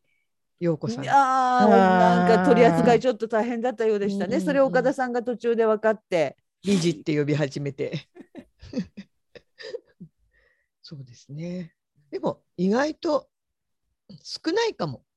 美人の後遺症うん。たまにあの掘り出し物があって よ嬉しいけど。すごいこと言うね、掘り出し物本。当ねえ美人もうのノ後遺ーベ症ルの掘り出し物だって。なんか勘違いへーしてる人の方が面白いじゃないですか。うん。あの人とかは、で、ほノーベル賞出てるかどうかわかんないけど。水沢明とか。そう水沢明もそうでし水沢明ょは美人の後遺症ではしゃ後い遺症でで。したょうん。ねえ、なんか。ああだから後遺症の一つにさだからそのはしゃぐとかさあ後ー後遺症もいろんな症状があるうんのはしゃぐとか、その夏木静子さん だ夏木静子じゃない静子さんはないよ すいません夏木まりじゃないや誰だっけ陽子さん夏子陽子さん陽子さんのようにちょっとこううん用意書されないといけないというか、うんおだってたがうんね、やっぱ後遺症もいろいろあるんですよ。そうね。なんか水沢明はサービス精神がすごくある人だと思うんですよ多分こう、うんずーっとタレントさんをやってきた、うんうんうんそのサービス精神の出し方がなんか昭和のままなの、あーどういうこと必ずしもサービスになってないんだね、今の時代においてそれがね。なんか男の人が言ったらセクハラになるようなことを、まあ、自分うんうん。だからいいやっていう感じでああ、そこの感覚がちょっとアップデートされないままなんだな。でもそれはそれであの別にそれだから不愉快ってわけうでんもうなんくうん、わかるよ。わかるわかうる。んあとでも、まあ、若い40そこそこのまだ全然ノーベル賞的な年齢じゃなさそうに見える人の方がちょっと痛々しい時があるかもあしれない。ら、そう。ううんん後遺症が重いってことうん、後遺症じゃなくてなんか私はここに何しに来たのかが分かってないみたいな。なんていうでものさ、あれさ、やっぱりさ、そのタレントさんとか元なんとかさんとか、その出る人って、うこんのノーベル賞という番組をどう認識するかってなかなかのハードルの高さあると思うよ。あるある。うんだから単なるクイズ番組じゃないんですよね。うんクイズやればいいってだけじゃないんだよね、あれね。うんですごい事前学習をしてきた人うと、んうんま全くうんオファーがあったからなんとなく来ましたっていう人とうんうかんすごい歴然と分かるし、うんうんすごくこの人多分あのみ実際に見てたりあの前もって 見てきたんだろうなっていう人でもちゃんとそのあの驚くべきところに驚いてくれるしね。うん最後のあの問題は200点ですって言うと「えー、今まで何だったの?」とか絶対ありがちだ。ありがち だ。こありがちだね。れ200点でも1億点でもいいんだよみたいな。うんあそうだよね。。あのノーベル賞であの小銭がいっぱい並んでさあいくらあるでしょうって、あれ結構躍起になってやっちゃいますよね。うん、なるそれでな意外るとできなくてイライラしたりとかするんだ よなんか蜂蜜二郎かなんかあの番組はあの大スターに小銭を数えさせる番組として認識したとか678円とかやるんですよ言ってブー9円でしたみたいな。 やっちゃうなあれ真剣に結構。うんすごいだからら画期的な番組、うなんねな番組ですねノーベル賞。もうね6年ぐらい続いてるんだもんね。うんあー千千何百回だよ。へえ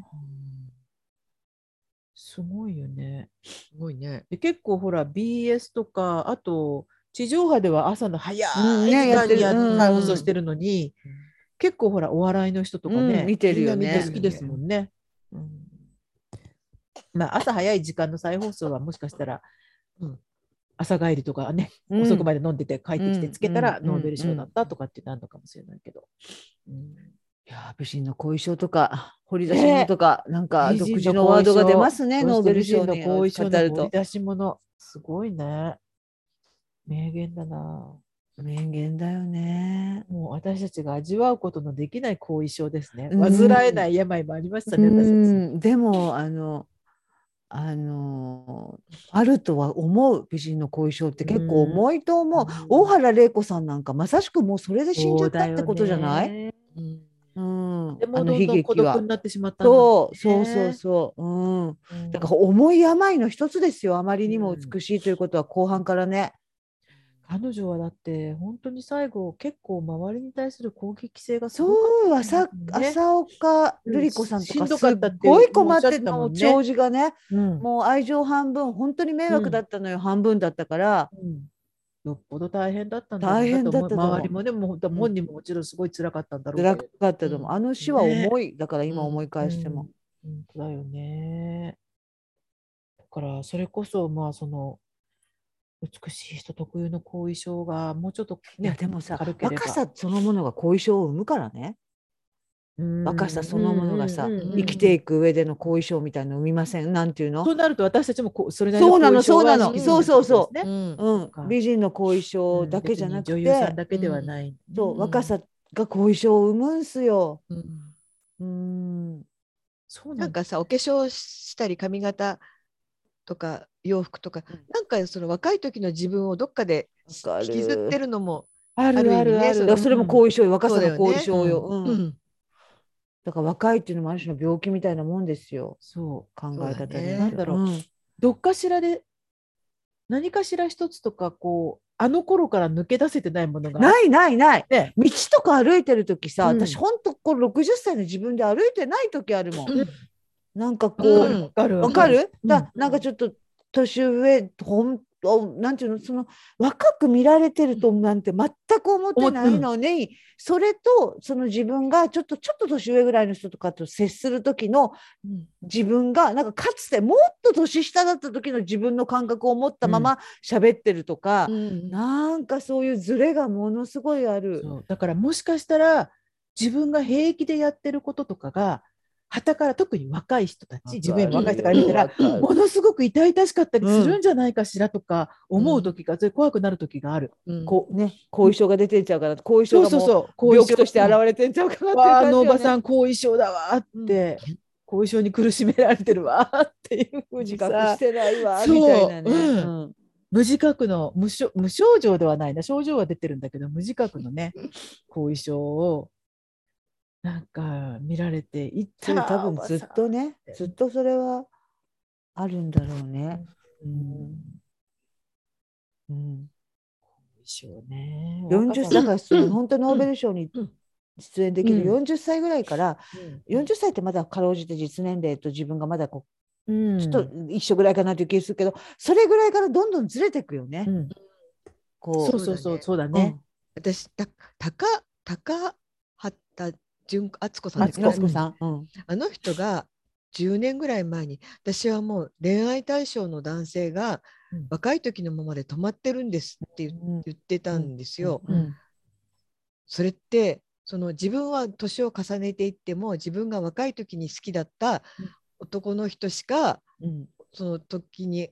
あのいいなって思った男の人しか恋愛対象と見れないまま自分だけ年がうんどんどん取っていくっていううんのを言ってて、あ私はそれないんですよ別に。ううんん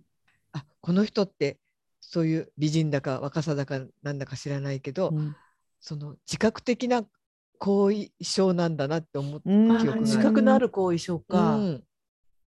無自覚なのは例えば綺麗だった人って、まあ、昔ですよ昭和だから、うんうんうん今言っちゃまずいけど、うんうんなんかちやほやされてやらなくていいってこととかあったりしたじゃない ですか昔の OL さん。うんそこににっこり笑って座ってればいいですよみたいな、そうだね 職場の花みたいすな、ね、ごいベタな言い方だけど、うんそのままの感覚で年取って、でまだでも自分はそれが有効だと思ってる人ってそのうん自分も後遺症だけど、職場も迷惑なんですよ。それ うなぜなら仕事しないから。うんで間違えて「まあごめんなさい」で済むと思ってるから、うん私はねそれがすごく気になった時があった。うん、うん、すげそえの時実ね。にその時にあ美人の後遺症そうか。周りに迷そ惑をれかさける。でも割とこううんなんていうのそのそのまんままんまっていう病気じゃないですか。なんていうの美人の後遺症うんのだから美人の後遺症一なんだけどそのままねうんもう一個はなんかあのずれていくずれていくっていうかまあもう自分がそのピークの美しさでないのはなんとなく分かっていくからこうなんとなくそれを症状を合わせようとする悪あがきみたいなものがなんかちょっとうまくはまらないみたいな後遺症の形もあるやん。ううう意外そといれますよね。はいっぱだいねからい意それも識いる的よ。意識のあるうん後遺症そうそうそう後遺症、ねでもでも美でないと嫌なんだよそこの美人のポジションははずからは、ないねうん、譲れないし降りられ降りられないのよなぜなら美しい今でも相対的に同世代から見ると美しいかもしれないし、うんうん、あるよそれも、うん、でもその原因か美人の後遺症がうん周りに実害を及ぼすっていうのは私はそれで初めて。ああああそっか、うんそれはない私そういうそういう経験はない、ただ単にそれを見て例えばあさっき言ったように痛々しいなとか、思うぐらいだったらだけど実害ってなかなかね、うんうんなんかそのもちろんねその人が仕事がただできない美人だろうが美人じゃなかろうが関係なくうん仕事ができなかったのかもしれないんだけど、うんなんか「あごめんなさいあ間違えちゃった」でなんか「本当にこの人反省してんの?」っていうような態度だと「あこの人って若い時はそれで許されてきちゃったのかな」ってちょっと思ってうんつい思ってしまった。そうかでも許されこれだってなねくな大っきな意味でははやっかみなのかもしれないけどそうそうそうそういうことですよ、うんうんうんそういうことですそういうことですね本本当にそうか後遺こう症過去の過去過去っていうかこうだからだんだんだんだん過去が多くなるから、うんその過去が後遺症として出てくるっていうことよね。うん、そうだね。で、うん過去がその後遺症の元となる過去が多くなればなるほど、うんそうそうそう後遺症が出る確率はそうだって例えばその美人だけじゃなくて高学歴の後遺症の人も私結構多いと思うんだよね。うんなんかある時になるほすどねっごい大学の名前言いたがる人って多くそうそういうこと言うとほらおじさんなんかだと役職とかさ勤めそうていそうたあれも後遺社症会でよ。働いてた時の後遺症っていっぱいありますよね。うん、なんか本当にね学歴後遺症も多いなんかその自分を言わなくても自分のあもう子供がとかうんなんとかがとかなんかものすごい学歴で固めていく人もいるしあれも一つの後遺症だよね。ううんん、ねやっぱりこう若さっていうのは後遺症になりがちだから。そうだね。でもね自分たちだってそんなこと全然若い時は気がつかないわけだからね、ね、んもうそれはもう後遺症ありきで、うん いくしかそうだね。そうだから私も本当やっぱりじ実年齢と自分の意識がちゃんと合ってないなとこ合ってないね合ってない。うん合ってないよ合ってない。うんでもさ恋愛恥ずかしいほど合ってないよ、うん恋愛対象っていうのは本当にでもさそのあこの人素敵だなって思うのが例えば30歳だとかであったとしてもね、うん20代とか、うん恋愛はできんべ。できないね。うん、のだってそれはほら芸能人で誰が素敵って言われれば、うんうんまあおしだって相対的自分より若い人ばっかりじゃないですか。そうだよねテレビに出てるのは、うん私と同じ。まあまあまあそれでも魅力的な人とかねまあ50代松後半松60重代さんとか、そうそう松重さんとかそういう人はんいますいいまるすよけれどでもどちらかというとやっぱり数としても魅力ってどうしても若い方の人に目がいってしまう部分はあるけれど、ただそんなに恋愛はできないですよね。しうん、ないな。うんでも仮想かえ妄想恋愛がじ実恋愛に勝るときめきなんじゃないですかうん私はもさ経験ないけど。そんなに自分よりも若いさ、私たち30代とかさ、20代とかの人とさ、妄想恋愛なんてで妄想ですらできないよね。えでも妄想でそういう人と恋愛してる人はいっぱいいるんじゃないですかそうだだねとしたら多分、うん私がするとしたらその妄想の中での私も若くなってると思。そううだね。うん。私今のままじゃないあ。そうかそうだね。多分そうか今のままでであの若い人と妄想恋愛する人もいるかもしれないけど、私は自分の値段あの値段値段じゃないや年齢も値段値段 値段は下げない年齢もなんかちょっと贅沢にあそこっかそっうかぐっと下げちゃってるかもしれない。そうかそうだね。若くなるのそうだね若くなったら若い恋愛がしたいやっぱり。でしょうね、うん若くなったら若い恋愛うんをしたいけど、私若くててもあの本当に若かった時もあんまり年上とか嫌だったから、うん若い時はね、わうんうん割と同世代志向の人間なんやと思う、うん常に、うん、じゃあい今も今もうそう今もそう、ねううんんそうもしそういうことがあるとしたら同世代の方がいい、うんなんかこうあこんなに無邪気なところがあるのかとかさ、うんうん、いいじゃないそのおっさんっぽいおっさんあおっんさんにそれがあるってことそうそうそういうこと、うそんうそう、あなんかこんな無無邪気なとこあるのかこんな柔らかいとこあるのかとかうんおじさんの中の柔らかさみたいのを見つけて好きになるとかの方がいいな。カリナさんはずっとそう言ってますよね。あそう言ってる、うんそう、ねうん、そうそうそう。私があそのれはそうすいごうく素無敵邪な。無邪気なのなんて嫌だよとかって言った時にそう、うんはいそう言ってたそそううそそううだからだそういう人探してるっていうか別にその恋愛したくて探してるわけじゃないけど、うんなかなかいないんだよね。そだっうてだね。本当そうだね。硬くなってくるもん、そうなの、うんだからもうプライドとかいらんねん自分はこんな仕事してたとかもうそんなんいらんからっていつももう若気のようなとこを見せてってそう思なうけの。どうんでもそれはさその男の人のさ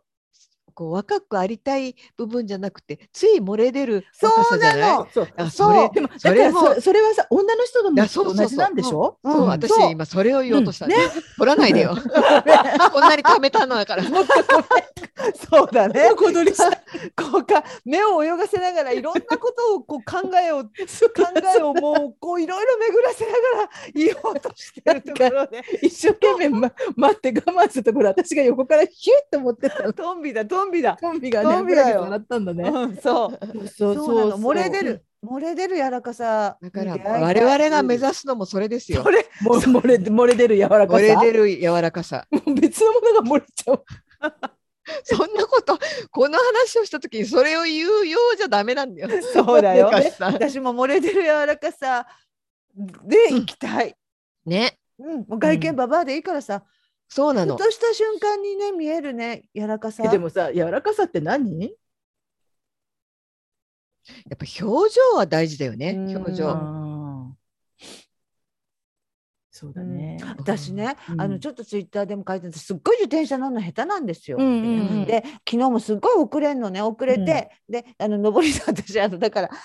えっと電動なのに急な上り坂は押しちゃうんですよ。それも私やろ。 なだんかでら怖いの途中でパワーがなくて止まんのが怖くてうんでちょっと降りてしまったりとかしてうんでであ「ごめんごめんちょっと電動だけど降りました」とかなんか言いながら行くわけよ、うん悲しい同居をしながらね。うんそうすると一人の友達がなんかそのまあこう待っててくれながら、うんああでも途中で止まったらなんかあのあまた漕ぎ出すの怖いもんなとか言いながら登っていく彼女を見てうんうんあめっちゃ優しいなと思ったのなんか、うん自分は全然もう乗り回す大阪の人ってめっちゃ自転車乗るから、うんでもなんかそのあ途中で漕ぎ出すのパワーいるもんなとか言いながらその行く姿がうん笑うでなし、うんなんかあめっちゃ優しいやんと思った時にあこういう漏れ出す優しさなんか、特に優しくしようと思ったわけでもなく、うんなんかその場をでもなんかこう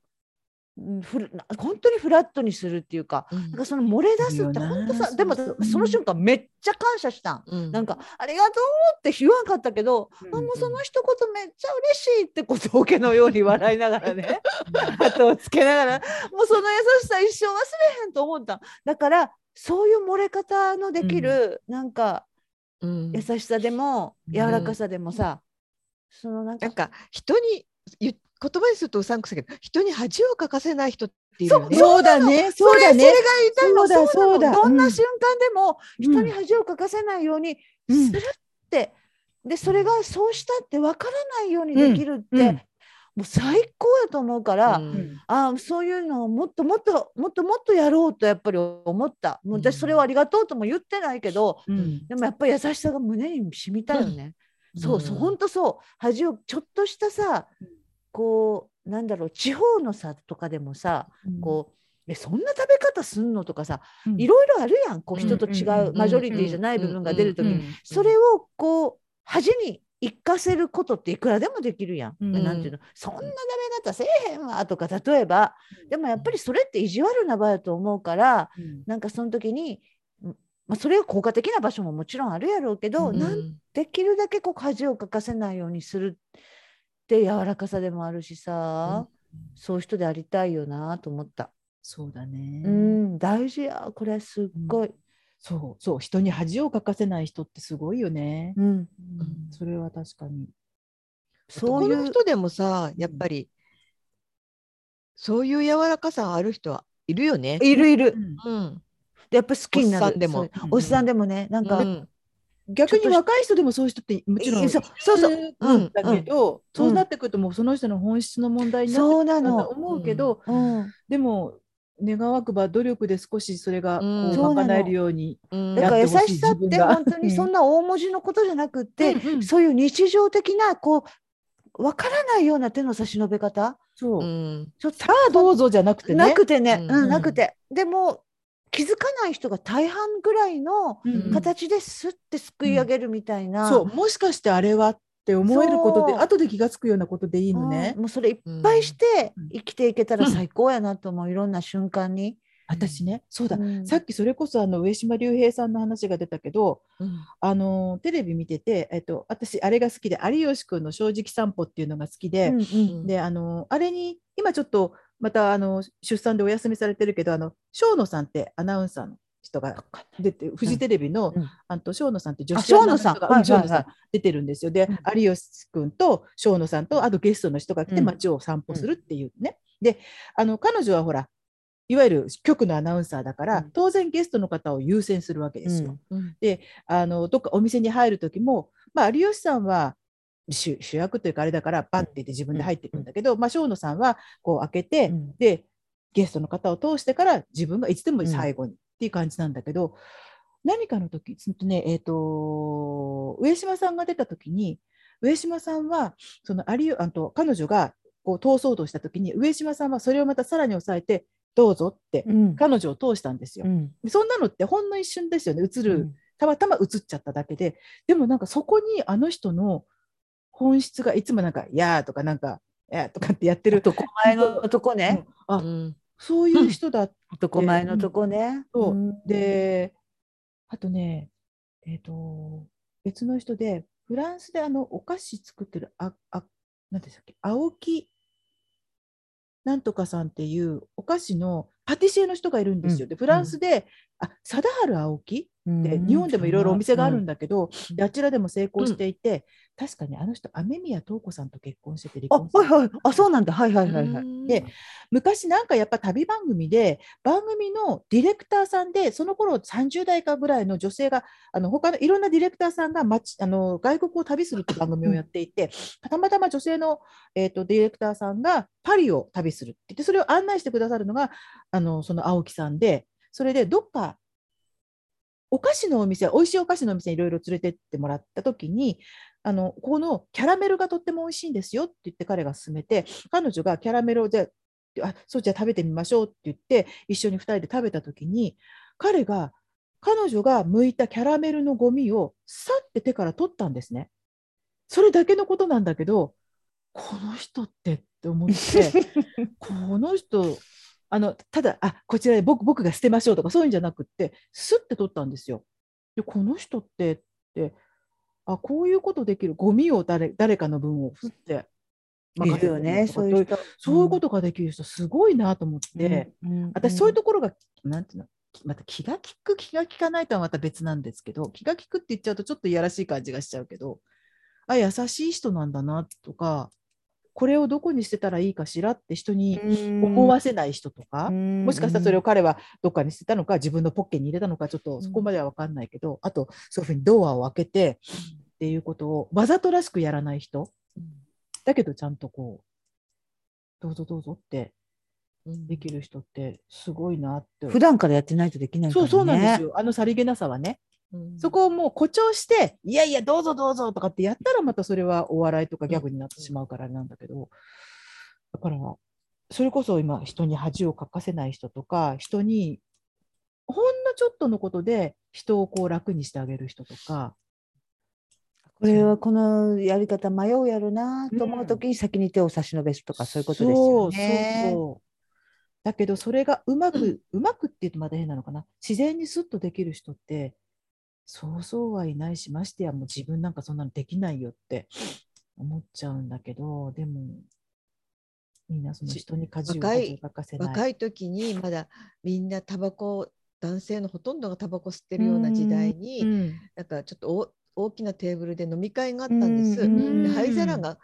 あの2つぐらいしかなくて、うんで誰かがタバコを吸い出したらその人のそばには灰皿がなかったんですよ、うん男の人が吸い出したうらんね。うんそしたら私よりもその男の人にち私の近くに灰皿があったんです。うんそしたら私は気がつかなかったのねそこに灰皿があることに。うんうんそしたらそのあの私よりもあのその男の人に近かった女の人が、うん私バッて私の体を超えてあー灰皿を取ってその人の前に持っていったの。うん私は何にも思わなかったんうんあ何にもってあ私は気が利かないなぐらいに思ったんですけど、うんその後にもう全然その離れた場所に座ってた女の人がうん私はその気の利いた女の人ねの、うんえうん英子さんとしましょう、んんん私は英子さんのああいうとこが嫌いなのよって言ったのあーあああわかる。ああ、ねそっかって思った。うーん、その気の利き方っていうのもねだからこれ微妙なんですよだ人ねに微妙恥をかかせない。ううんんだってともすればそこでつまみさんに恥をかかせていたかもしれないわけです、彼女の行動は。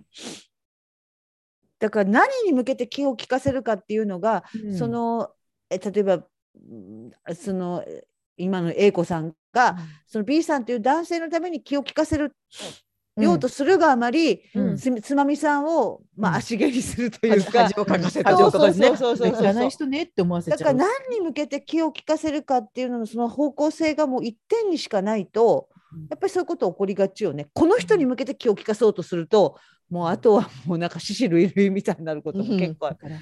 私やあんまやんないけど、お酌とかもう完全にそうですよね。あー私もう全然やんない。やんない。そうやんやない。あのと私取ったことないもんだって取り皿に、人の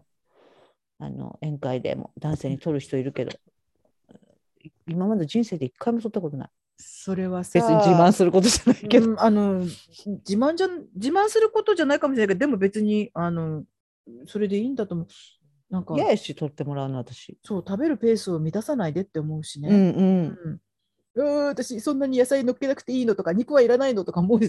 だけどなんか、あのさ、ね本当あとさウィル・スミスがこの前殴ったじゃないですか、うんうんうんアカデミー賞でねうんでまあそれいろいろ言ってて意見あるけどさ私はさ奥さん侮辱されたの奥さんじゃないですかって、まあ、うん私がそうだったとするやん、うんな私もその業界で生きてるわけやん、うんまあ、いわゆるめ、うんそういう人で私の問題にそうお前口出すなっていうか介入してくんなっていうのがめっちゃあるからだからアメリカではそう言われてますよねやっぱりそうなんや、あのー私も本当迷惑あれお自分の旦那がそんなことした妻らを守ろうとするマッチョな男を演じてあいつもはういいみ迷たいな感じ惑もうだってだから自分の取引先もそこにあったとしたら自分の取引先もし殴りに行ったらちょっとやめてよってなる彼女にの対応の仕方があったはずなんですよ。彼女が、まあ、そうまあ、100歩譲っていけないけど、彼女が行って彼女殴ればいい乗って殴るんだったらまだいいし、彼女はそこでふんって笑って、またまたって流したかもしれないし、無視したかもしれないし、あれは彼女が対応しなきゃいけないのに、そそうのチャンスを彼は奪ったんですよ。そう私強いふり困してるっていうかすっごい嫌、もう自分が生きていく業界にそう。おね自分何をのしてくれてるんだ、お取引先前には。こそうでれは私の問題ですよ。ああなたそういう旦那さんにそういうことをさせる奥さんとして生きてきたのねっていうのも嫌な、そうやって庇護のもとでさそうそうそうそれもすっごい生きてきてるのね迷って惑思われるのも嫌だよね。本当に嫌うん、うんだからあれはもうそういう意味でまず私はそうあそこで彼があれをしなかったら彼女はもっとスマートな方法であれをそうやり過ごしたかも後しれでないの抗に議してもいいしとかそうそうそうそう、ね後で裏で喧嘩すればいいんですそうよ。そう嫌だあれもすごい嫌ねだからなんかもしかしたら彼恥をかはかした恥をかかされた俺はこんなに強い妻を守る男を見せたかったのかもしれないけどね。恥をかかされた味をかかされたよね、うん旦那さんにあれは。そうかかさないでほしいうん、そうそこ熱でくなりね、ましたけど、うん、ただにグッて睨むだけとかさ彼女の手をギュッて握ってればそれでいいんだうよね。ん、ねそう自分の仕事の関係者自分にとっての仕事の関係者でもある人を殴るとか本当やめてほしい。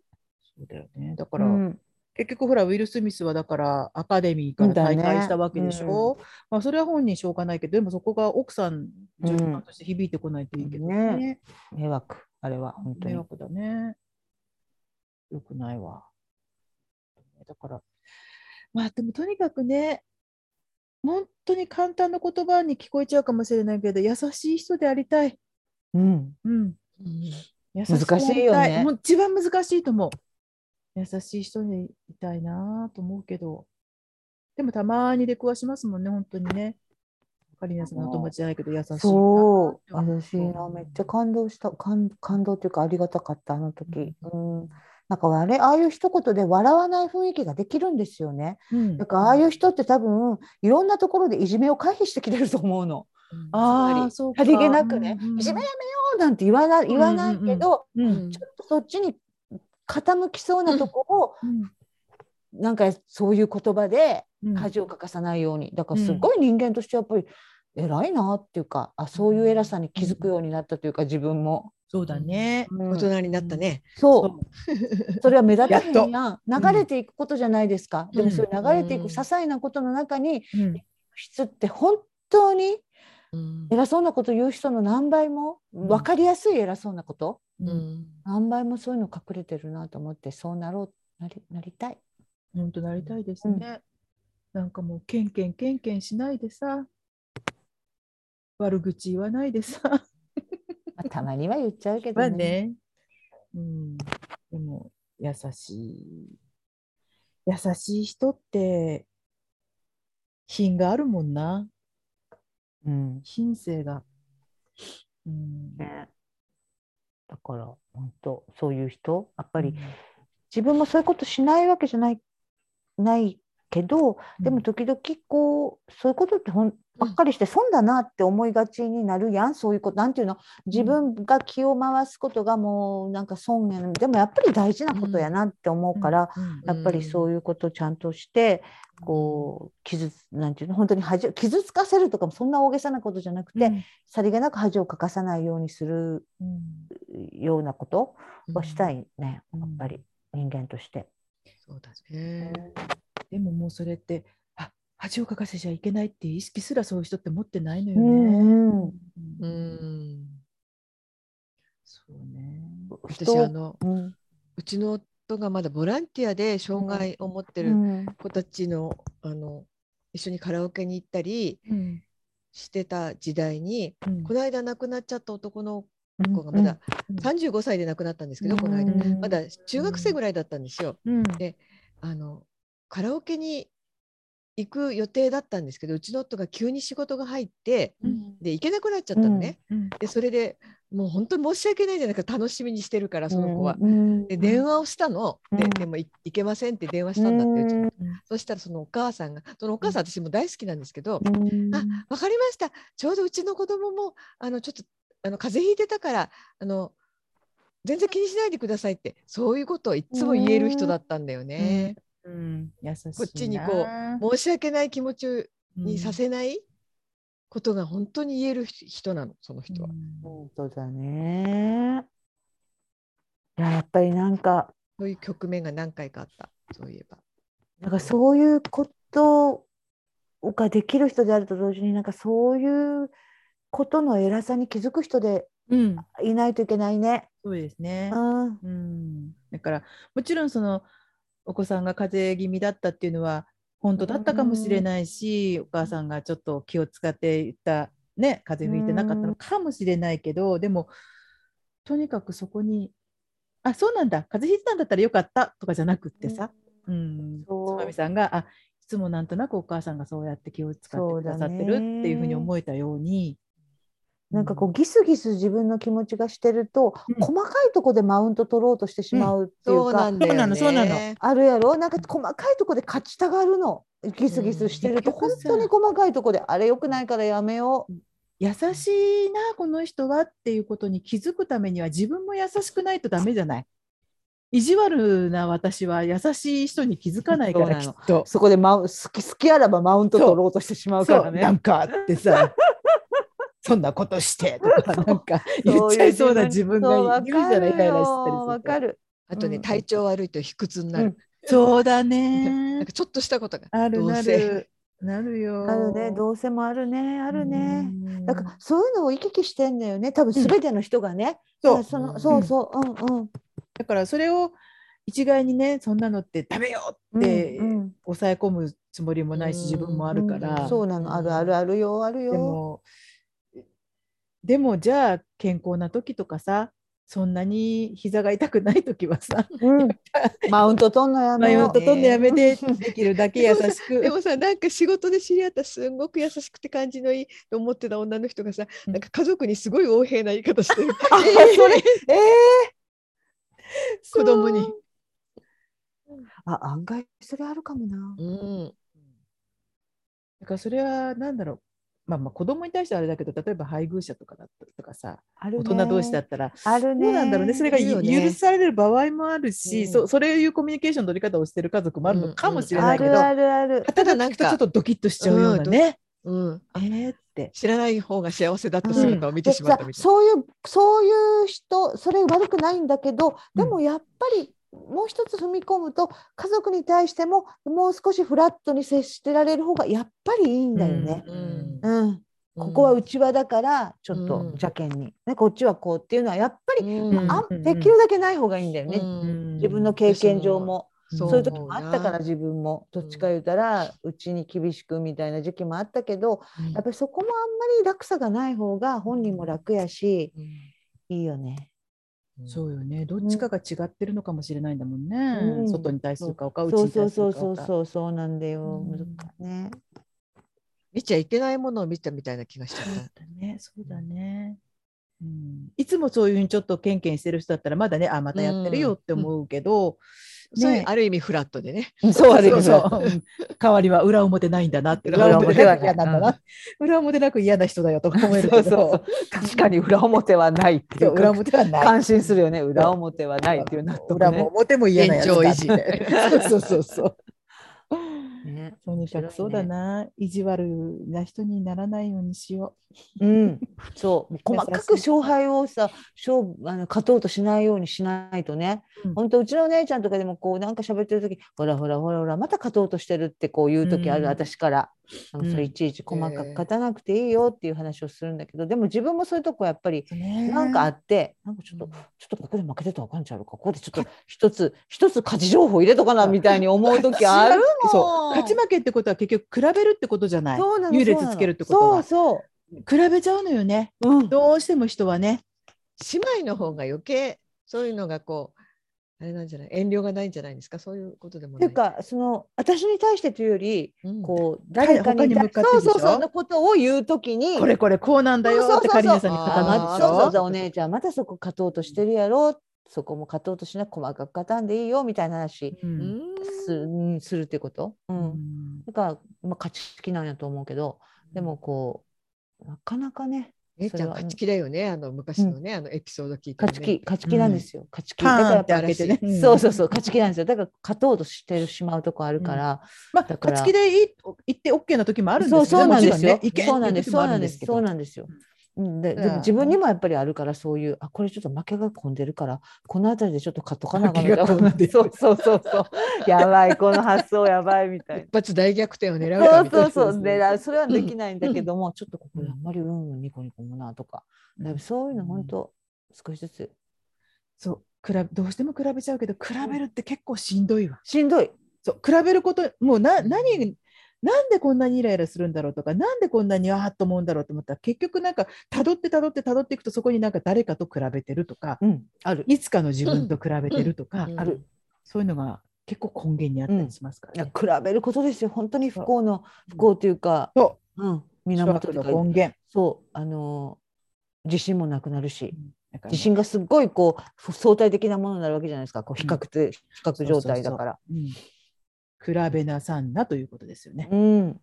比べない本当に、相対的じゃなくて絶対的に。うん、そうねうんまあそ私う、昔ね、うん振られた時にねうん、あれその最後にぶっ君の込んでくこるとをねむ よね君のことを相対的に好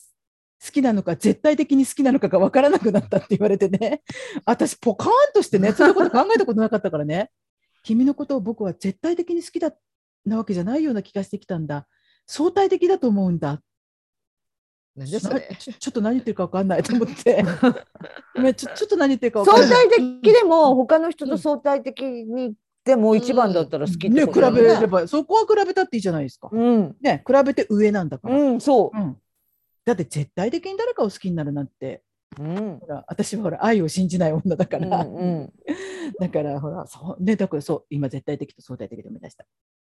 そう言われてそうちょっと何言ってるだからわん相ねえや対的の後にすぐ絶対的っていう言葉が出てきたのはそういうエピソードがあったからだねそううんだ 絶対的な最後にいまだにも う何十年もい昔なくつぐらいのの時のお話ですか最後に伺いますが30え結構大人や ん